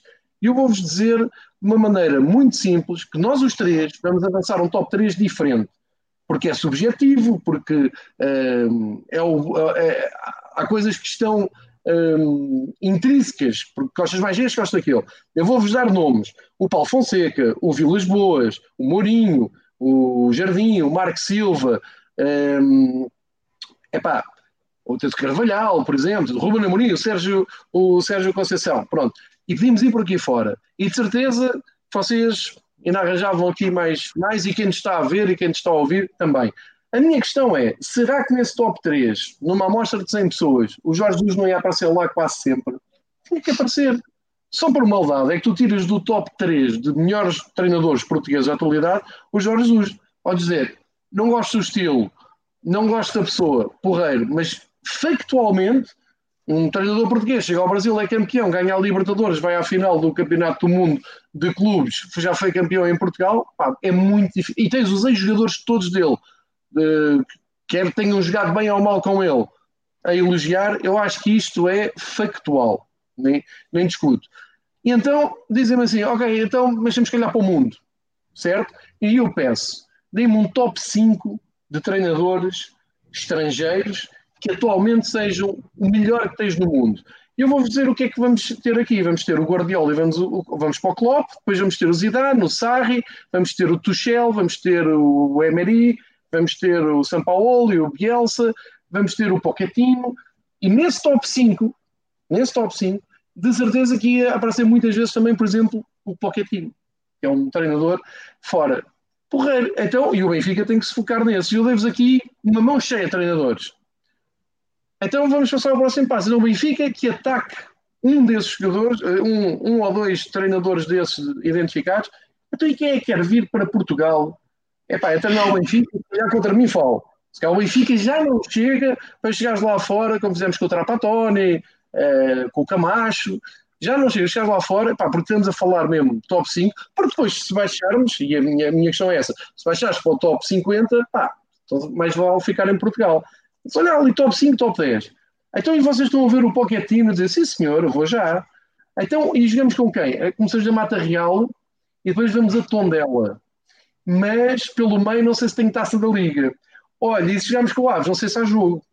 Epá, esqueçam, não há nenhum treinador, e já não é questão monetária. O Benfica, se calhar, chegava lá hoje em dia. O Pochettino, o Emery, estou a falar em, jogador, em treinadores falados, se calhar vinham pela, componente, pela vertente financeira, mas acho que este campeonato interessa a alguém. É pá, mas agarravas no Benfica, fazias uma piadinha com eles na Liga Europa ou na Liga dos Campeões. Fazias? Não sei. Portanto, volto ao princípio, desculpem esta exposição mais longa, volto então ao meu top 3. Ah, se tu não consegues sacar um top 10, ah, um top 15 a nível mundial, então olhas para os portugueses. E o Benfica nos últimos anos só teve treinadores portugueses. Mas portugueses tens que ir lá acima acima dos disponíveis e não disponíveis, é para estar o Jesus. Fez um bom trabalho aqui. Volto ao mesmo. Vão gostar da pessoa, o universo benfiquista pode nem lhe perdoar coisas que fez, mas objetivamente é treinador para pôr a equipa Benfica a jogar, a jogar. Portanto, o meu grau de preocupação com a escada de Jesus é zero. Acho que, epá, tem muita. Eu, se fosse o Jesus, eu não vinha. É o treinador do Flamengo, até trouxe aqui uma camisola do Flamengo. Ele é o treinador do Flamengo, o rei do, do Rio de Janeiro e do Brasil. Pá, não vinha. Pá, mas se veio, acho que é uma boa jogada do Benfica. Talvez seja o plano único, sim. Talvez uh, Luís Felipe Vieira, ao fim de 20 anos de futebol, acho é este o homem que, em que ele confia para pôr o futebol a andar. É como o Varela disse há pouco, uh, epá, isto vai mudar muita coisa. Não, vai olhar para a qualidade da equipa e não vai papar jogadores menos fortes. É uma, é uma fraturante mudança em relação ao perfil dos treinadores anteriores, mas se calhar tiver que ser, sim. Portanto, para responder à nação benfiquista que está a ver isto e que depois vai mandar bocas nas redes sociais e dizer isto e aquilo, pá, até coerentemente, por mim tudo bem. E não estou a dizer, ah, eu nunca disse mal do. Não, tirei-me ao Jesus na altura que foi preciso tirar-me ao Jesus, quando ele estava no Sporting a atacar o Rui Vitória e o Benfica. Mas nunca me ouviram dizer é pá, que não gosto dele porque, pelo contrário, tenho a camisola do Flamengo, vibrei muito com as vitórias do Flamengo, longe de pensar que ele ia voltar. Esta é a minha opinião, desculpem esta extensão, mas acho que é o tema do, do dia. Já vamos falar do Aves, mas queria ouvir a vossa. Eu já tinha, eu já tinha antecipado isto há umas semanas quando vos perguntei quem é que não queriam ver no, no Benfica. Jesus. O Jesus. Por isso, pá, passo agora ao Miguel e Vou, vou tentar não, não alongar muito mais, mas é essa a ideia que eu, que eu deixo enquanto uh, observador e, acima de tudo, adepto Benfica. Eu, eu, gosto é de como gostas de, de fazer essa ligação com, com, o Flamengo para ver se eles eh, baixam um pouco a crispação que têm com o Benfica agora mesmo, essa é missão Miguel, diplomática. Essa missão diplomática. Eu, vou dizer uma coisa que me irritava muito, pá, e eu, eu, sei que tu percebes isto porque tu és um homem que, futebol romântico. É pá, de repente toda a gente gostava do Flamengo. Epá, o Canal 11 em Portugal dava jogos do Flamengo. Toda a gente sabia. Eu vi, eu vi, eu vi. Epá, eu vi o Flamengo na altura em que não ganhava ninguém. Eu tenho fotografias na embaixada do Flamengo em Lisboa em que eles viam-se aflitos pelo menor Fluminense na Libertadores e perdiam a seguir. Tu és, tu és do tempo do Zico. Tu, és do tempo do Zico. Claro, é uma, é uma, a minha simpatia Mo, o nosso amigo, o nosso amigo Batoque nosso amigo Batoque. Ah, o Batoque, grande Batoque. Grande Batoque. Mas pronto, Pá, é, é, é, em, relação, em relação ao Jesus, eu, a conversa tivemos aqui há coisa de 3 ou 4 semanas, já não lembro quando foi. Eu na altura disse que não tinha nenhum problema com o regresso de Jesus, porque o regresso de Jesus, para mim, uh, tem duas vertentes. Uh, uma delas, a nível de, de Benfica, é ter um treinador como o Jesus implica cortar a eito tudo o que foi feito nos últimos quatro anos. Uh, há uhum. eleições, uh, há, um, há, um, presidente que sabe que, que, não pode falhar na decisão que tomar agora, porque não pode permitir que o Porto volte a recuperar uma posição que parecia completamente perdida há coisa de três anos, aquilo que começámos a falar ao início, ao início do programa. Uh, precisa de um ganhador já, Hum, a política do Seixal, a política de preparar jogadores para o futuro, deu mais ou menos seus frutos, mas provavelmente longe daqueles que o Benfica esperava, quando se sentia que estava numa posição de tal forma hegemónica que se podia permitir uh, ir lançando esses miúdos, que não havia concorrência interna. Os últimos três anos demonstraram que não era bem assim. E, e depois implica também uh, um romper com a política de mercado do Benfica. Nós todos uh, vimos como é que o Jesus se comportou a nível de mercado nos, nos seis anos que esteve no Benfica, a quantidade de jogadores contratados, dos quais quantos é que foram aproveitados, porque o, o rátio de, de, contratações barra jogadores que realmente depois jogaram, eu, eu acho que não foi propriamente beneficioso para o clube. Eu acho que havia ali muito jogador que chegava, fazia três ou quatro jogos, percebia-se que não tinha nível do Benfica e depois desapareciam do mapa, mas tinha o seu custo financeiro.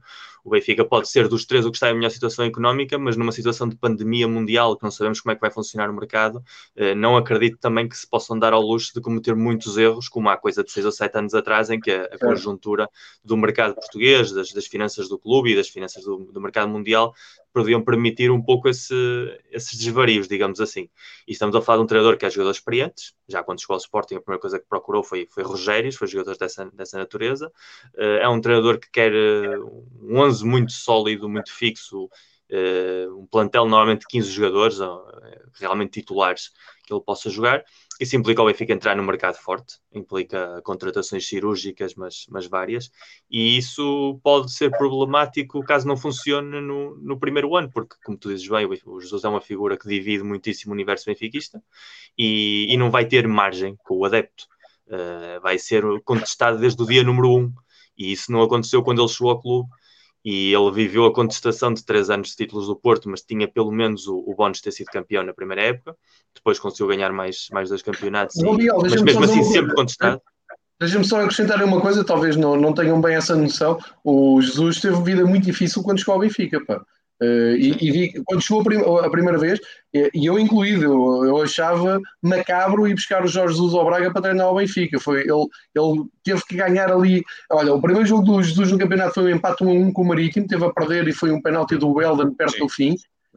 O, o, o, segundo jogo, salvo erro, em Guimarães, com um gol do Ramírez de cabeça, também já muito perto do fim. Ou seja, aquilo começou muito torta. A coisa só deu a volta com aquela goleada ao Vitória de Setúbal do Azenha no Chá da Luz, e aí sim começou a falar em rolo compressor e não sei o quê. Mas era só para dar esta nota, porque ele, ele já sabe como é, que, como é que as coisas estão no Benfica. E, e, e, não, é, e não é só isso, porque a, a, memória é muito seletiva e é romântica, mas esse Benfica do rolo compressor, que realmente teve exibições brutais, é campeão na última jornada a lutar contra o Braga. Sim, sim, sim, sim, sim. Que não tinha argumentos a princípio sequer para lutar por um título nacional. Portanto, mesmo esse ano, que foi provavelmente a nível de qualidade de jogo, talvez o melhor ano do Jesus, mesmo assim foi campeão à 34 jornada contra uma equipa que nunca tinha lutado por um título em Portugal, o que diz muito diz do que custou chegar lá. Portanto, eu, Jesus, taticamente, é provavelmente um dos três melhores treinadores portugueses e a nível mundial, todos os jogadores certo. elogiam muitíssimo o seu papel tático. Agora, como representante de uma instituição, uh, como que é o que o treinador hoje em dia é, sobretudo, uh, deixa muitíssimo a desejar em todas as passagens por quase todos os clubes, uh, já antes mesmo de ter chegado ao Benfica, quando andava em clubes de menor dimensão, sempre tinha problemas com colegas de profissão, com adeptos, com dirigentes. É, é um ego andante, digamos assim. Eu costumo dizer de Jesus que é um pouco o, o, o Mourinho B, no sentido em que tem um ego parecido ao Mourinho, mas obviamente num escalão inferior de logros e, e de talento, mas é um perfil uh, mais ou menos parecido, são quase um pouco da mesma escola a trabalhar, com carreiras bastante diferentes, mas dentro da, da mesma estrutura. E eu, se fosse adepto do Benfica, se acontecesse essa situação com o Foco Porto, eu, obviamente que eu não queria, não queria o Jesus. E aí entendo muitíssimo o posicionamento de muitos adeptos do Benfica, porque mesmo quando já estava no Benfica, o Jesus sempre transmitiu essa aura de ser maior que a instituição. É, é daqueles treinadores que, que há alguns no mundo que, que não encaixam nas instituições, mas são as instituições que têm de encaixar neles. Uhum. E isso muitos adeptos são capazes de engolir quando há vitórias, porque afinal uh, temos visto que cada vez mais os adeptos enfocam-se nos triunfos mais do que na, na instituição, na mística, na, na, ligação emocional. Quando as vitórias desaparecem, esse tipo de personagens automaticamente uh, gera muito mais negatividade e confronto do que propriamente faz bem ao clube. Eu tenho muito claro que, que Jesus chega ao Benfica porque, em dois, dois pontos, uh, ele vai para o Brasil à espera deste momento. É um treinador que, por muito talento que tenha, não tem mercado fora e eu lembro quando ele estava em Portugal, quando estava em Benfica no Sporting, se plantavam-se notícias de que havia interesses dos grandes de Espanha, dos grandes de Itália e da Prémia. Mentira, o Jesus tem um problema de idioma, é um treinador que não consegue funcionar fora do idioma português e, portanto, tem muita limitação. E ele sabia perfeitamente que ir para o Brasil era esperar que vagasse um lugar ou no Benfica ou no Porto, porque ele já tinha passado pelo Sporting sabia perfeitamente que não, que não podia voltar lá e, e, sobretudo, sabia também como funciona o, o, clube. Não lhe ia dar aquilo que ele pretendia e sabia que, a nível de seleção nacional, eh, é uma coisa também complicada nos próximos dois ou três anos, hum. tal é a relação que a Federação tem com o Fernando Santos. E ele estava à espera que, que abrisse uma vaga e, e abriu a vaga do Benfica e, e, obviamente, que a aproveitou. No caso da direção do Benfica, eu acho que é, é jogada claramente de quem não tem ideias. É verdade aquilo que tu dizes. Hoje em dia, qualquer treinador de nível português ou estrangeiro não quer estar na Liga Portuguesa. E aí diz muito, diz muito do que é que o Jesus é no mercado de treinadores. É um treinador que teve de sair da Europa para ir para a América Latina, que é um caminho que nenhum treinador europeu faz. Uh, e depois é um treinador que volta a Portugal como, como um salvador, uh, pelo menos no seu próprio ego, porque ele uhum. aceita estar numa realidade onde se sente cómodo, que é a realidade portuguesa, porque ele conhece todos os truques, todas as dinâmicas. Agora, Paulo Fonseca, Marco Silva, Leonardo Jardim, Vitor Pereira, Vilas Boas, Paulo Souza, treinadores portugueses que estão lá fora, preferem treinar clubes de metade da tabela das ligas onde estão do que treinar é os grandes de Portugal. E claro. seja Foco Porto, seja Benfica, os adeptos portugueses têm de começar a entender que o nosso campeonato é de tal forma fraco, as nossas equipas são de tal forma fracas, que nem os nossos melhores treinadores olham para os grandes de Portugal como um projeto apetecível. Portanto, esqueçam os Pochettins, os Alegres, é os Emery's.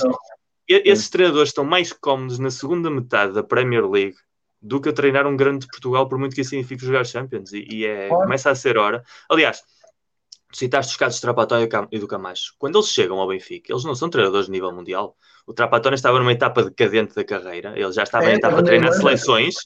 É. E, e, e, o Camacho só tinha treinado a seleção espanhola, tinha estado três semanas no Real Madrid e, e realmente é. não eram treinadores de top mundial na altura, obviamente que têm prestígio, são estrangeiros, ah, questões, nome, pessoas com muito nome, mas realmente não pertenciam nem sequer ao top 20 mundial no momento em que chegam a Portugal. E, esse, essa é a nossa realidade, nós não somos capazes de atrair projetos de treinadores uh, que tenham um potencial mundial, porque esse treinador, o, o Pochettino está à espera que haja um takeover no Newcastle para ir treinar um clube Exato. que este ano é 14 na Premier League. E o Marco Silva estará provavelmente à espera de um cenário similar, ou, ou o Paulo Fonseca não se importa de ficar em sexta Exatamente, ou seja, não, não há, ou seja, a nossa, a nossa rede de potenciais treinadores para os grandes ou encaixa no perfil dos amorins jovens que estão a aparecer e que querem agarrar o lugar, ou então tem de encaixar em figuras que estão ligadas emocionalmente aos clubes, no caso de Sérgio Conceição, como ex-jogador de foco do Porto, ou no caso de Jesus, como ex-treinador do Benfica. Há muito pouca margem para ir a outra coisa qualquer. É, é verdade, Miguel. Uh, Deixa-me só acrescentar, já passou ao Pedro. Uh, Estava-te a ouvir eh, dizer, estavas a reforçar a minha teoria, que é mesmo isso. Eu fico abismado quando vejo na, nas redes sociais, onde, como nós sabemos, é uma grande escola da vida, não é? Toda a gente sabe tudo. Pá, a facilidade com que se diz, ah, o Benfica tem que se virar para o Gasperini, o Benfica tem que sacar o Turrell, o Benfica tem que ir à procura do Sarri. Epá, a sério? Acha que o Gasperini vai largar o campeonato italiano para vir para aqui? Ou o Turrell vai, vai ser do PSG? É irreal, é isto que o Miguel acabou de explicar. Isto não interessa a ninguém. Eh, e segundo sei, o Pochettino até ouviu uh, falar do, do, Benfica e não passa daquilo, é serem muito simpáticos. É, sim senhor, o clube do, do Eusébio, o grande, grande Benfica de Portugal. É pá, mas não, peraí, estou a ver se ali no Newcastle entram ali uns milhões que é para ir fazer umas gracinhas com o Newcastle. O Nuno Espírito Santo, que foi aqui recordado no chat, belíssimo treinador da Premier League, mas vai lá perguntar ao Nuno Espírito Santo se quer ir treinar o. Bem, o Porto não sei por questões emocionais, mas imagina o Benfica atrás do Nuno Espírito Santo para largar o, o Wolves. Não, ele já está para cima. O Nuno, o, Nuno, o Nuno sai do Futebol do Porto para ir treinar para o Championship.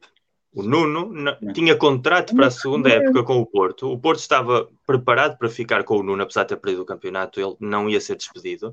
E aparece o Jorge Mendes com a possibilidade de treinar para a segunda divisão inglesa e ele prefere ir para o projeto Wolves, porque eles sabiam que era um projeto a, a, longo prazo, onde ia haver um investimento importante e, como se demonstrou, é uma equipa que agora está completamente instalada na parte média alta da, da Premier League. É, é muito mais interessante do que treinar o Porto ou treinar o Benfica nesta altura do campeonato. Como é evidente, Pedro, para...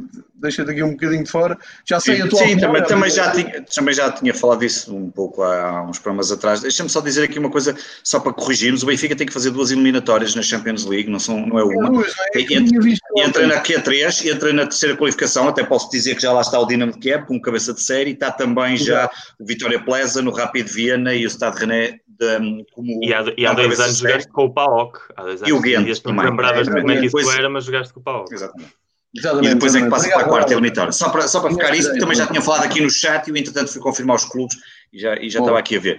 Depois, em relação àquilo que vocês disseram, eu, eu não vou acrescentar muito mais porque disseram para mim os dois pontos essenciais. Nem é só uma questão de dinheiro, eh, sendo que o dinheiro acaba por ser importante. Obviamente, hoje em dia, um, o treinador mais barato do, do, top 20 andará, segundo o que eu estive a ver aqui, andará na casa dos 2 milhões, 3 milhões e meio. Estamos a falar, por exemplo, de um Steve Bruce, que ganha 2 milhões e meio de libras no Newcastle, ou um Rolando Lopetegui, que ganha mais ou menos a mesma coisa no Sevilha. Mas não, a questão não é só dinheiro, porque o Benfica até vai pagar bem ao Jorge Jesus, obviamente, porque o Jorge Jesus nestas coisas é provavelmente um dos melhores negociadores com a sua entourage, ele, ele, ele, consegue sempre bons contratos, mas a verdade é, é muito mais que o dinheiro, é quem é que quer vir para Portugal treinar um, um, um campeonato como o nosso, de um desses treinadores de, de, de prestígio. Pois, em relação ao, ao, trabalho de Jorge Jesus, eu, eu, eu fujo um bocadinho à lógica da maior parte dos adeptos do Sporting, eu já disse isto no, no meu podcast e muitas vezes sou atacado por isso, eu sou daqueles que eu, eu aprecio bastante o, o trabalho de Jorge Jesus, sempre apreciei, continuo a apreciar, acho que é um treinador, taticamente, como o Miguel disse, fantástico, é um jogador que tira dos jogadores, coisas que às vezes, isso aconteceu no Sporting, nós vimos jogadores fazer coisas no Sporting que já não víamos há alguns anos, uh, e portanto tem essa capacidade, um, claro que depois também não é, não aposta nas formações, sabemos que há sempre dificuldade, embora ele no Sporting tenha sido quase um bocadinho obrigado, ali porque o Bruno Carvalho quase que o deve ter obrigado, deve ter fechado num gabinete a dizer, ao oh, tu tens que ter pelo menos dois ou três, senão eu acerto o passe, e, um, e portanto, e, isso, e na verdade... Literalmente. Literalmente, é, mas a verdade é que o Jorge Jesus é um, é um, é um treinador, e eu quando disse que há uns programas atrás que se tivesse que escolher um treinador que não gostava que viesse para o Benfica, uh, acho que é, disse que era o Jorge Jesus, o Jorge Jesus é uma boa cartada do ponto de vista provavelmente desportivo, do que pode trazer para o Benfica, embora se costume dizer que não se deve voltar a uma casa onde foste feliz, um, mas do ponto de vista do Vieira, vamos ver, isso depois deixo para os benfiquistas e para a questão que vem as eleições essa coisa toda, mas é um treinador que, que tem tudo para, para funcionar bem, desde que, e é aquilo que já todos nós sabemos e que não, não há nada que, não tem nada que saber, desde que uh, o Benfica esteja preparado para abrir os cordões à bolsa e, e sabemos que certamente vai abrir e não há hipótese que vai abrir em algumas contratações, porque senão o Jorge Jesus não vai, um, senão o Jorge Jesus também não, não, não, não, não iria, não, não, vinha para o Benfica, não sabendo, não tendo essa garantia já dada pelo Presidente, e depois sabemos que vão haver ali uns negóciozinhos, um Costa Aguiar vai receber sempre ali uns negóciozinhos de umas comissões, porque isso também foi no Sport e já tinha sido no Benfica, e isso vai continuar a acontecer, porque as casas não se compram assim sem dirigos das comissões fora, não é? Isso já sabe como é que é. Só para terem uma ideia, enquanto estamos aqui a falar, e estamos aqui a falar abertamente, e eu gosto sempre de saber uh, as vossas opiniões, e daí a minha um pouco mais longa, temos aqui um excelente exemplo de, entre o pessoal que nos chega. O Pedro Lourenço, um, ehm, que acha uma ótima escolha, que eu já, já destaquei aqui a opinião dele, acha que tem ainda a ambição nas competições europeias, motivado, acho que boa contratação, conhece os rivais por dentro e tal. E na, na mesma linha, o Ricardo Oliveira Uh, desculpa, não era este, Ricardo Oliveira. Esse é bom, esse vou comentar também. Não, no Benfica não pode valer tudo para ganhar. Jesus não é bem-vindo. Portanto, é isso que eu estava a dizer há pouco. Ele claro. é fraturante e, eh, e vê-se. E no Benfica, o Miguel há pouco acrescentou uma coisa que eu não disse, mas que é óbvia. É, o Benfica, ainda por cima, em pré eh, período eleitoral, isto leva tudo claro. uh, a outro nível. Mas eu estou aqui só para falar estritamente de futebol, tem sido esse o compromisso sempre de todos os episódios, e estritamente do futebol. Se é um treinador top 3, e o Miguel explicou, explicou tudo muito bem sobre, sobre o Jesus, uh, estou confortável com isso. Estamos com uma, ideia, uma hora e dez de programa, não queria passar ao lado de maneira nenhuma do, do tema 2, mais uma uh, grande eu nem sei o que é que é chamar isto, grande momento do futebol português em que, um, enfim, já toda a gente sabe esta hora, mas o Aves um, começou por ameaçar que não ia a Portimão, agora uh, hoje anunciou que não ia deixar os seus jogadores, já sabe do Aves, não ia deixar os seus jogadores fazer os obrigatórios testes Covid para se apresentar daqui 48 horas com o Benfica. Eh, depois disse que o plantel nem sequer treinava, os jogadores saíram de casa com o Nuno Manta Santos e foram para, para o estádio treinar, chegaram lá, a SAD fechou as portas, não há treino para ninguém, a Liga entrou em contacto, não se sabe bem com quem nem, nem por quem, Uh, e acabou por levar com comunicado a dizer não, não há jogo para ninguém porque nós nem os seguros dos jogadores temos em dia. Epá, tu imag uh, imagina que o Porto não tinha ganho ao Sporting e esse jogo podia ser importante para o título, o, que se tinha aqui montado. É, é, é assim. Uh, se calhar tinha sido melhor, era a implosão do futebol nacional e se calhar tinha sido melhor, era uma oportunidade de ir isto de uma vez por todas abaixo e começar uma coisa a sério. Se calhar tinha sido melhor. Mas, mas vamos lá, Pedro, não estamos muito longe disso, porque repara, o Miguel bateu aqui pelo título. Porreiro. Então, e se houver um clube agora sei lá, um Benfica que diga assim, epá, mas isto então não se pode homologar o campeonato, então só uma equipa que vai perder os jogos todos, que verdade esportiva é esta? Estou a falar já de uma forma enviosada e direta, não é? Eu não sei, eu não sei se não me apetecia chegar à Liga e dizer, pá, este campeonato, isto não é nada, há aqui um clube que não cumpre as regras. Mas agora vamos à parte, eu não sei se o Varela já percebeu, mas isto vai tirar o Sporting do terceiro isto, lugar. Isto, isto manda o Braga para terceiro. Essa questão, ideia a questão dos pontos que podem ir para o Braga e, depois o regulamento nem se percebe muito bem.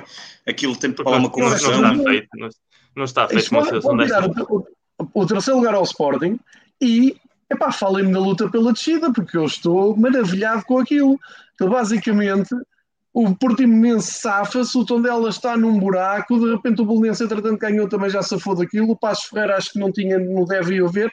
O que é isto, não é? O que é, o que, é que se passa aqui? Entretanto, ouvi o, estava de viagem, ouvi o presidente do, do Aves, pá, que me deu pena, sinceramente, deve ser uma do ótima Aves pessoa. Clube. Do Aves Clube. Do Aves Clube, claro, claro, claro. Uh, epá, mas eu estava a ouvir o senhor e eu, eu acho muito que aquilo é muito português. Há, muito, há muita portugalidade naquele, naquela, naquele assunto que é epá, se as pessoas agora se quiserem revoltar, eu também já não posso travar, não é? Entretanto, soube-se que houve caos, veio o povo todo, aquilo foi claramente um convite, embora matar os gajos da SAD. Eu acho isto tudo maravilhoso. E depois queria só lançar aqui um ponto. Epá, porque eu, talvez nós não tenhamos começado isto há tanto tempo assim, mas lembro-me já ter puxado neste assunto na BTV em plena quarentena, com o campeonato estagnadíssimo, começam, pá, eu não sei se vocês fazem isto, mas eu consulto a imprensa diária todos os dias, por, por, é uma coisa cultural, que tem. Vejo a imprensa desportiva diária. Ora bem, em plena quarentena, eu começo, e partilhei isto várias vezes no Twitter, começo a ver, o Bernardo foi à vida. Será o melhor guarda-redes do Aves, é um dos melhores guarda-redes do campeonato. Fiquei intrigado, então, mas falta, faltam 10 jogos para, para se fazer, ele foi à vida, foi à vida que não lhe pagavam. E saiu. E depois do Bernardo já saíram o quê? Seis, sete jogadores. E saíram porquê? Porque não lhes pagavam. Epá, então se não lhes pagam com o campeonato parado, não é? Não está a ver competição. Estamos ali na altura, vai ou não vai? Vamos voltar a jogar ou não vamos? E há um clube que não cumpre. O que é que a Liga de Clubes está a fazer? O que é que a Liga Portugal está a fazer? O que é que o secretário-geral do, do Desporto, ou secretário não sei, do Desporto, eles vão para Rebelo, Epá, o que é que está a fazer? Expliquem-me lá, porque eu, eu não estou a conseguir acompanhar este raciocínio. Porque ainda há pouco tempo vimos, fiz aqui um episódio sobre a Inglaterra com o David e falou-se do Wigan, terceira divisão inglesa. Epá, falharam lá um plano financeiro, não, também agora não me recordo já dos pormenores. 12 pontos negativos. É que não esperaram pelo fim da época. Disse, ah, não, não, 12 pontos negativos. Agora estavam para subir. O caso, o caso é mais grave, o caso é mais grave do Wigan, porque no caso do Wigan a direção é uma, uma empresa associada ao mundo de apostas que tinha apostado muitíssimo de que o Wigan ia descer divisão e então para garantir que iam descer divisão interviram de maneira a que eles tivessem os pontos negativos, que eles estavam cómodos no meio da tabela e, e vão descer à custa disso. Exatamente, exatamente. Uh, obrigado. Mas, epá, a minha a grande questão, agora falando muito a sério, isto é um desastre à espera de acontecer. Toda a gente viu os jogadores a ir embora, toda a gente viu a polémica. Uh, epá, não estava na capa, não, não estava nas primeiras 30 páginas dos jornais. Mas correndo os jornais todos, estavam em todos os jornais. Clube contra SAD, o empresário chinês que já nem punha lá os pés, uma namorada, que acho que é esta senhora que hoje vai falar, a tomar conta daquilo, a mandar toda a gente embora. Pá, diga-me uma coisa, como é que isto é possível? Como é que é levar o campeonato português a sério como é que o Pedro Proença pode vir dizer que quer internacionalizar o campeonato, quer os direitos de televisão para depois vender isto no mundo todo, porque é aqui que está a qualidade, porque é daqui que saem os Ronaldos? Epá, isto é um lixo. Isto é um lixo, é, é o que é o campeonato português. E, e, e estamos aqui a falar do Aves, e fazia uma pergunta um bocado. Epá, mas, mas o Aves é um caso grave, João, é um caso grave e um caso diferente. O Aves é um caso mesmo grave e diferente porque, repare, desculpa interromper-te, mas não, não, sei, o Aves, leva-nos àquela, o Aves leva-nos já àquela questão de, então, então, mas não era o investidor estrangeiro que ia salvar o futebol e os... Portanto, portanto, temos logo aqui a primeira discussão, que é a velha questão, que agora, por exemplo, está a ser muito discutida no Sporting, não é? Todos os anos, sempre mudam as direções, lá vem a discussão dos sócios e do clube ter a maioria. Então não era o Aves que tinha um projeto, não sei quantos campos de treino e centro de formações. Uh, e estamos a esquecer daqui uma pessoa, o Luís Duque, também andou para lá metido numas confusões, que na altura depois veio desmentir, mas não é aquilo que me dizem. Cada vez que eu ia ver o Sporting às aves, diziam-me cada coisa do Luís Duque e de outras pessoas e que aquilo estava tudo minado e que havia dinheiro a torto e a direito e era transferências e era sacos azuis e cor-de-rosa e vermelhos e amarelos e agora chega-se a uma altura destas e tem-se a lata de dizer, eu há bocado estava a ler aqui o agora já fechei, mas o comunicado de dizer que não há dinheiro para testes de Covid, que não fazem, não há seguros, não há testes de Covid. Como é que um clube chega, como é que se chega à penúltima jornada nesta situação, ainda se tem a coragem de fazer um comunicado destes, dizer não há cá mais testes a 48 horas, vamos acabar. E ficamos a olhar para isto e dizemos assim, mas espera aí, então, mas não é suposto, no início da época, ver se os clubes estão financeiramente em capacidade para aguentar, se têm as dívidas pagas à Segurança Social, que é outra palhaçada que existe em Portugal, aquelas é declarações que vão buscar e que toda a gente sabe que aquilo é tudo, é tudo, é tudo controlado e tudo feito para, para, para poderem ser inscritos os clubes.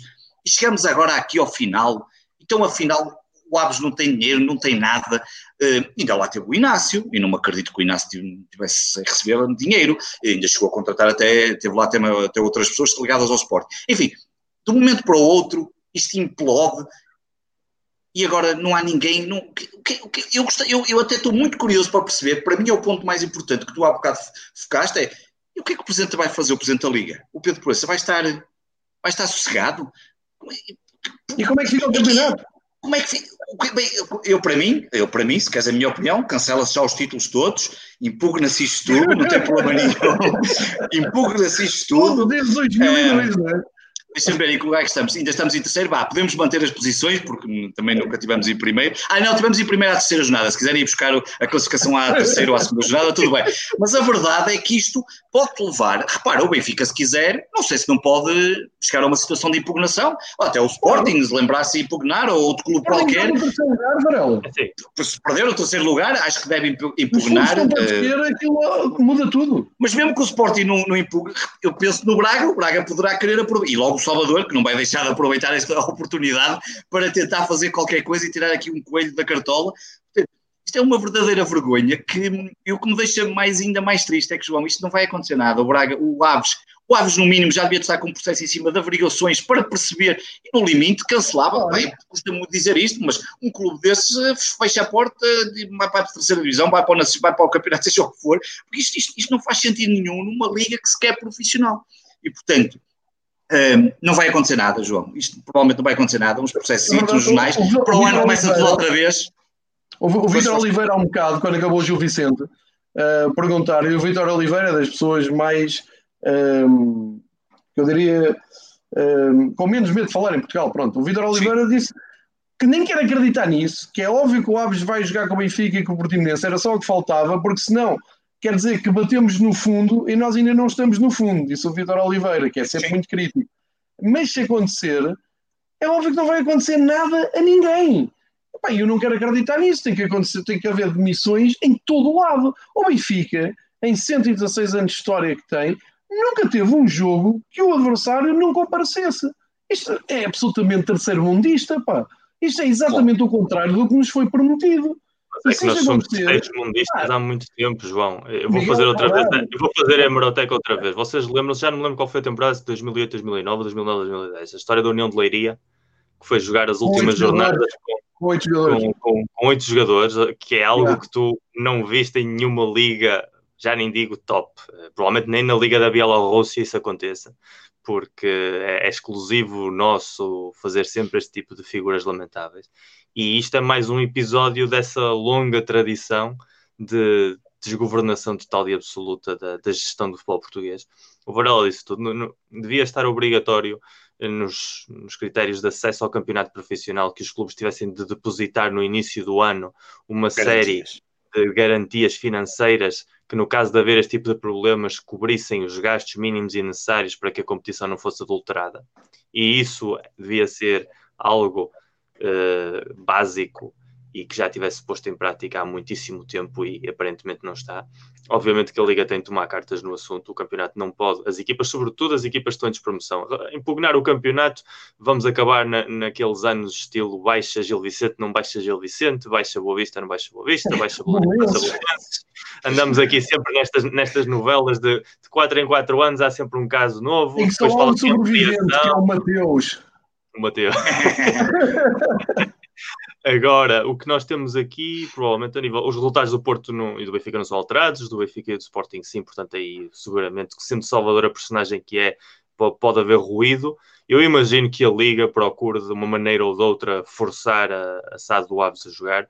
Uh, o, o, Aves, como clube, está, está desaparecido no mapa, ou seja, depois disto, obviamente, vai passar o que passou com o União de Leiria e o que passou com outros clubes do mesmo Estamos a falar de um clube de há dois anos que estava na final da Taça de Portugal ganhou a Taça de Portugal, ganhou a Taça de Portugal ao Sporting. Ganhou a Taça de Portugal, se um clube que esteve na Europa, oh, a, a, a, mesma gestão Daí. que levou um clube a ganhar uma taça no, numa cidade como Aves, numa vila como Aves, uh, agora está a levar o clube à desaparição total e absoluta, que é, é realmente a história do futebol português. É, tanto estás no céu como estás no inferno, com os mesmos gestores, não há critério, não há organização, não, há interesses. E, e, tudo se move à volta dos interesses. E quando deixa de interessar, o destino das instituições deixa de ter eh, qualquer tipo de relevância. E o Aves é, é mais um exemplo disso, como já foram outros no, no, passado, e sinceramente eu quero acreditar que se vão jogar esses dois jogos, não sei em que condições, não, obviamente que o Aves vai estar uh, nas piores condições possíveis imaginárias. Isso também é uma forma de ultrar a competição, porque mesmo que estejam em campo, aqueles jogadores de futebol sabem perfeitamente o futuro que têm por diante e, portanto, nunca vão uh, comportar-se como se estivessem numa situação normalizada, e isso já é uma responsabilidade da Liga Futebol, uh, o que venha daí. O Portimonense, em ambos os casos, parece que sai sempre beneficiado, porque quer jogue com este Aves nessa circunstância, quer não jogue, acaba sempre por, uh, por ter ajuda, digamos assim. Então, a partir daí, estamos a olhar para, também para uma história de futebol português nos últimos 20 anos, eu lembro perfeitamente clubes como o Setúbal, como o próprio Belenenses, o Belenenses a sério não, não o Bessado, uh, Sim, na altura académica também, chegarem sempre aos últimos três meses do ano sem, sem salários. Uh, e, Isso, e os jogadores Isso é uma constante do futebol português, o, a maior parte dos clubes portugueses, excetuando talvez os três grandes e, e algum outro clube voltar para a Europa, durante um ano, eu não acredito que haja um clube português que tenha os salários em dia. Todos os meses da temporada.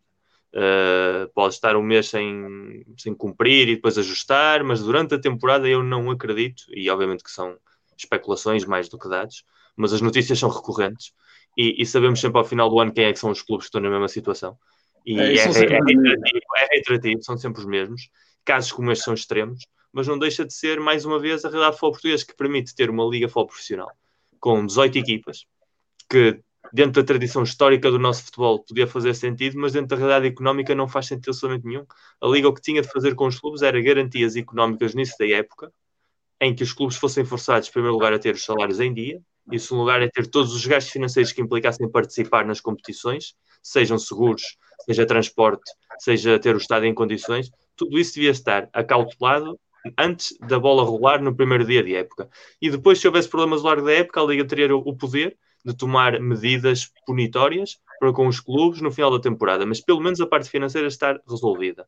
Mas como vivemos no país que vivemos e temos como presidente da Liga o presidente que temos e a gestão que temos, e não é o caso do Proença, porque os, os antecessores comportavam-se exatamente da mesma maneira, é um problema congénito à é falta de poder da Liga. É, é, é, é, a falta de poder da Liga. A Liga não tem poder absolutamente nenhum no futebol português, é, é, é uma organização que tem um papel mais burocrático do que realmente legislativo, digamos assim, organizativo. E é uma situação Miguel, que não vai mudar. Eu, eu, eu, tu disseste uma coisa muito importante. Eu gostava, não sei, eu, eu acho que nunca foi feito, ou pelo menos não tenho conhecimento, nem sei se.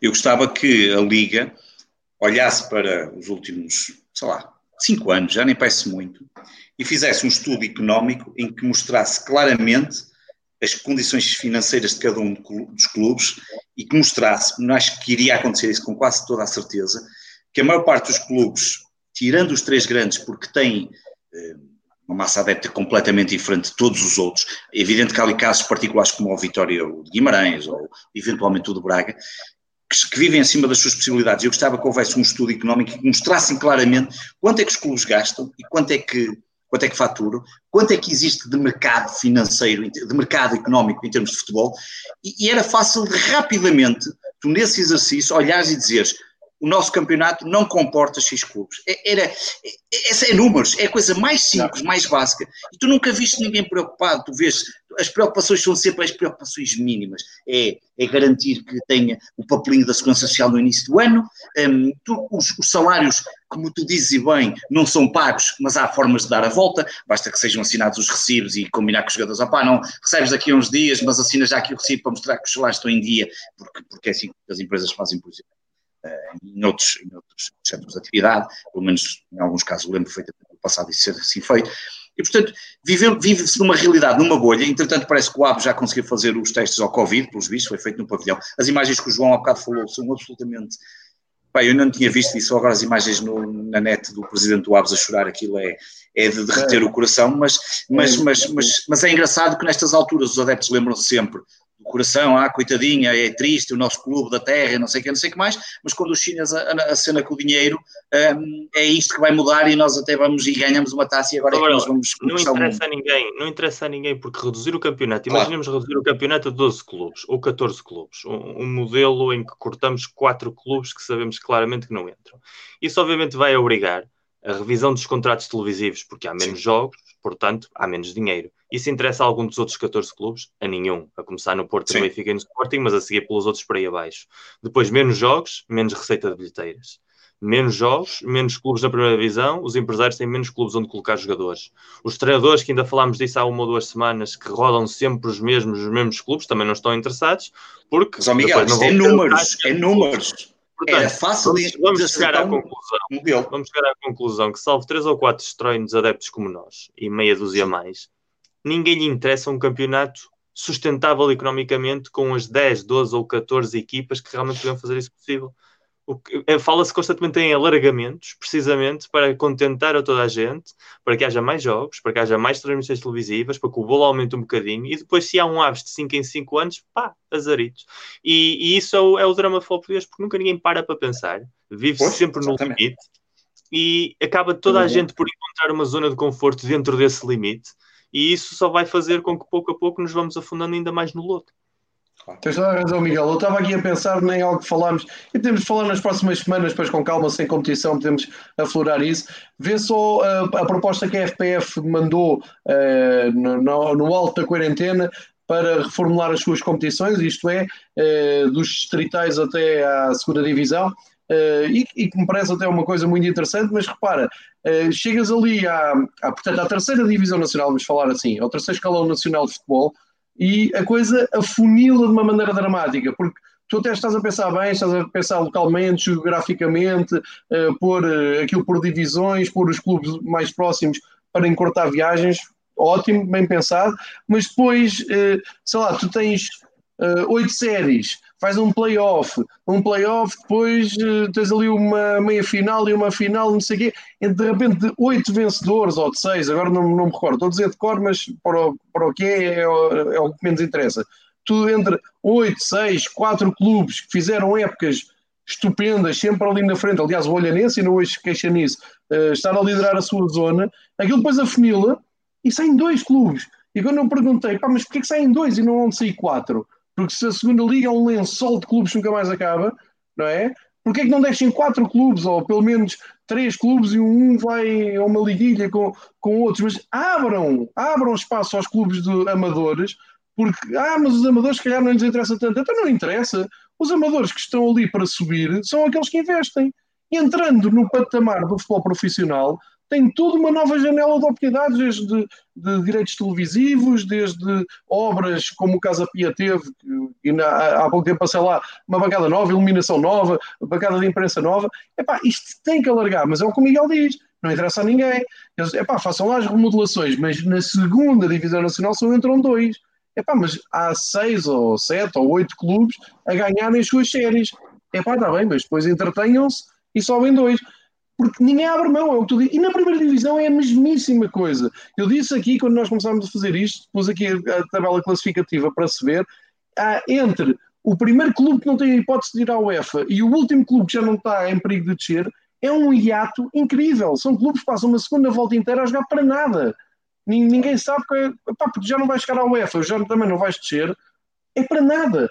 E se não, se, portanto, estás a ver a, a tabela classificativa, são 18 equipas, descem duas, e isso, isso, tem um, isso tem um problema gravíssimo, João, porque isso só fomenta, e agora falando, nós tentamos não falar, mas falando muito do extra-futebol, e, e, já não falo da, das teorias da conspiração ou dos problemas dos grandes uhum. lutam pelo título, falo, por exemplo, do mundo das apostas, que é, que é um dos maiores cancros do desporto hoje em dia. Se tu tens uma equipa que tem de fazer seis jogos, que provavelmente até tenha salários em atraso, que não se joga a nada, a facilidade que é entrar num esquema de venda de claro. resultados, porque pura e simplesmente isso até lhes pode salvar a temporada, desde os dirigentes até os próprios jogadores, e não tendo, não tendo nada para perder uh, e achando que tem tudo para ganhar, é a porta de entrada a mundos uh, muito negros e fomentando esse, esse vazio de, do que dizes bem, de 6, 7, 8 jornadas de 3 ou 4 clubes que por simplesmente não estão a fazer nada aí, nem para bem nem para mal, acabamos sempre por sacar mais problemas do, do que soluções.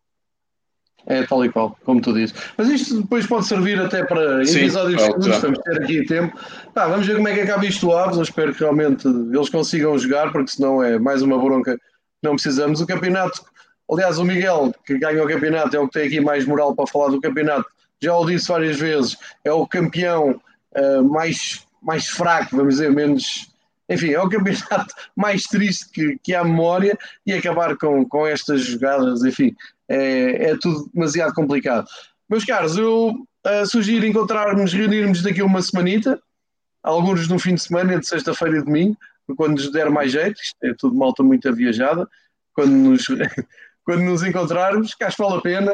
Vamos, portanto, para a semana, só para recordar, uh, ainda vamos ter, é, do caso Benfica, não sei se vai ter dois jogos, porque um deles é com o Aves, mas depois acaba com o derby, não é? No próximo fim de semana. É isso? É no domingo? É no domingo? É, no domingo, às, Ainda não sabe as horas, pois não?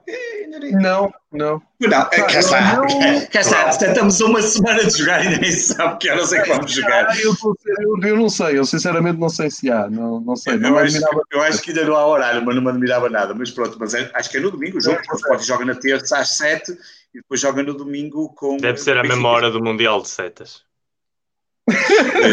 é, há bocado estava a ver um grande jogo, por acaso, uma pena. Então pronto, chegamos na próxima semana com já dois jogos, o Porto também entretanto que, terá que fazer os dois últimos jogos. Uh, já podemos depois falar um bocadinho da final da taça e, e do campeonato de setas com o Pedro E não há hora, João, só para ter a certeza, não há hora mesmo. Não Vais à página da Liga, e, a não ser que seja a hora às quatro da tarde, mas eu acho que isto é a hora que eles costumam pôr por defeito por defeito. Ao Varela, ao Varela interessa-lhe muito que o Porto ganhe a última jornada, também é preciso dizer aqui. Ele não disse, mas, mas convém. Ah, que o Braga, o que é interessa? É. Não ouvi, não ouvi. convém que nós ganhemos na última jornada para vocês. Que é que ah, não precisas. Não, nós se ganharmos ao Vitória na terça-feira, ao Setúbal, eh, na terça, e o Braga não pontuar, e o Braga não vencer, já ficamos com o terceiro assegurado, eh, assumindo que o Aves não vai fazer as neiras, não é? E, portanto, nós nada, impugnamos não. o campeonato e, e tiramos o título ao Porto. E, portanto, lá se vai o fogo de artifício que andou ontem na minha cidade, ainda bem que eu não estava lá porque eu queria dormir e não queria aquela palhaçada nas margens do, da minha cidade, que é isso. Da minha cidade, cuidado, hein? que é diferente, que é a mesma que a tua, que é a mesma que a tua. Olha, não me vou embora dizer uma coisa. Li esta revista que o Miguel conhece bem, que é Livro. Já lá escrevi várias vezes. Eu sei. Este, este é o, a edição de verão de, deste ano. Totti na capa. Tem uma entrevista ao Totti que devia ser obrigatória de ler. Pá. Quem se interessar por estas coisas, procure na, no site de Livro Magazine. Uma revista espetacular, com matéria espetacular, uma entrevista ao Totti maravilhosa, numa semana que se falou tanto de capitães de equipa trouxe para, para cima e queria partilhar com vocês. E marcamos então encontro uh, dois, oito dias. Também não sabemos horário, entramos aqui um bocado na cena da liga, não é? Quando eles quiserem fazer um Sim. jogo, fazem. Nós a seguir estamos cá para comentar. Para Meus amigos, epá, muito obrigado por esta reunião. Isto é, o, é vida. É um prazer. Muito, muito obrigado. Muito obrigado a todos. Sim, mais de 20 Uh, mais de duas dezenas passaram por aqui durante o direto, deixaram sugestões, falaram connosco, ótimo. Quem for ver depois no, no YouTube sinta-se cumprimentado, quem ouvir no podcast também. Vão deixando sugestões no nosso Twitter, uh, que estamos lá os três, e para a semana cá estaremos com uh, mais futebol português, com três rivais à conversa, sem pretensões absolutamente nenhumas, muito menos de arranjar aqui polémicas desnecessárias. Miguel, um abraço. Pedro, um abraço. Um abraço, Miguel. Um abraço, João. Um abraço.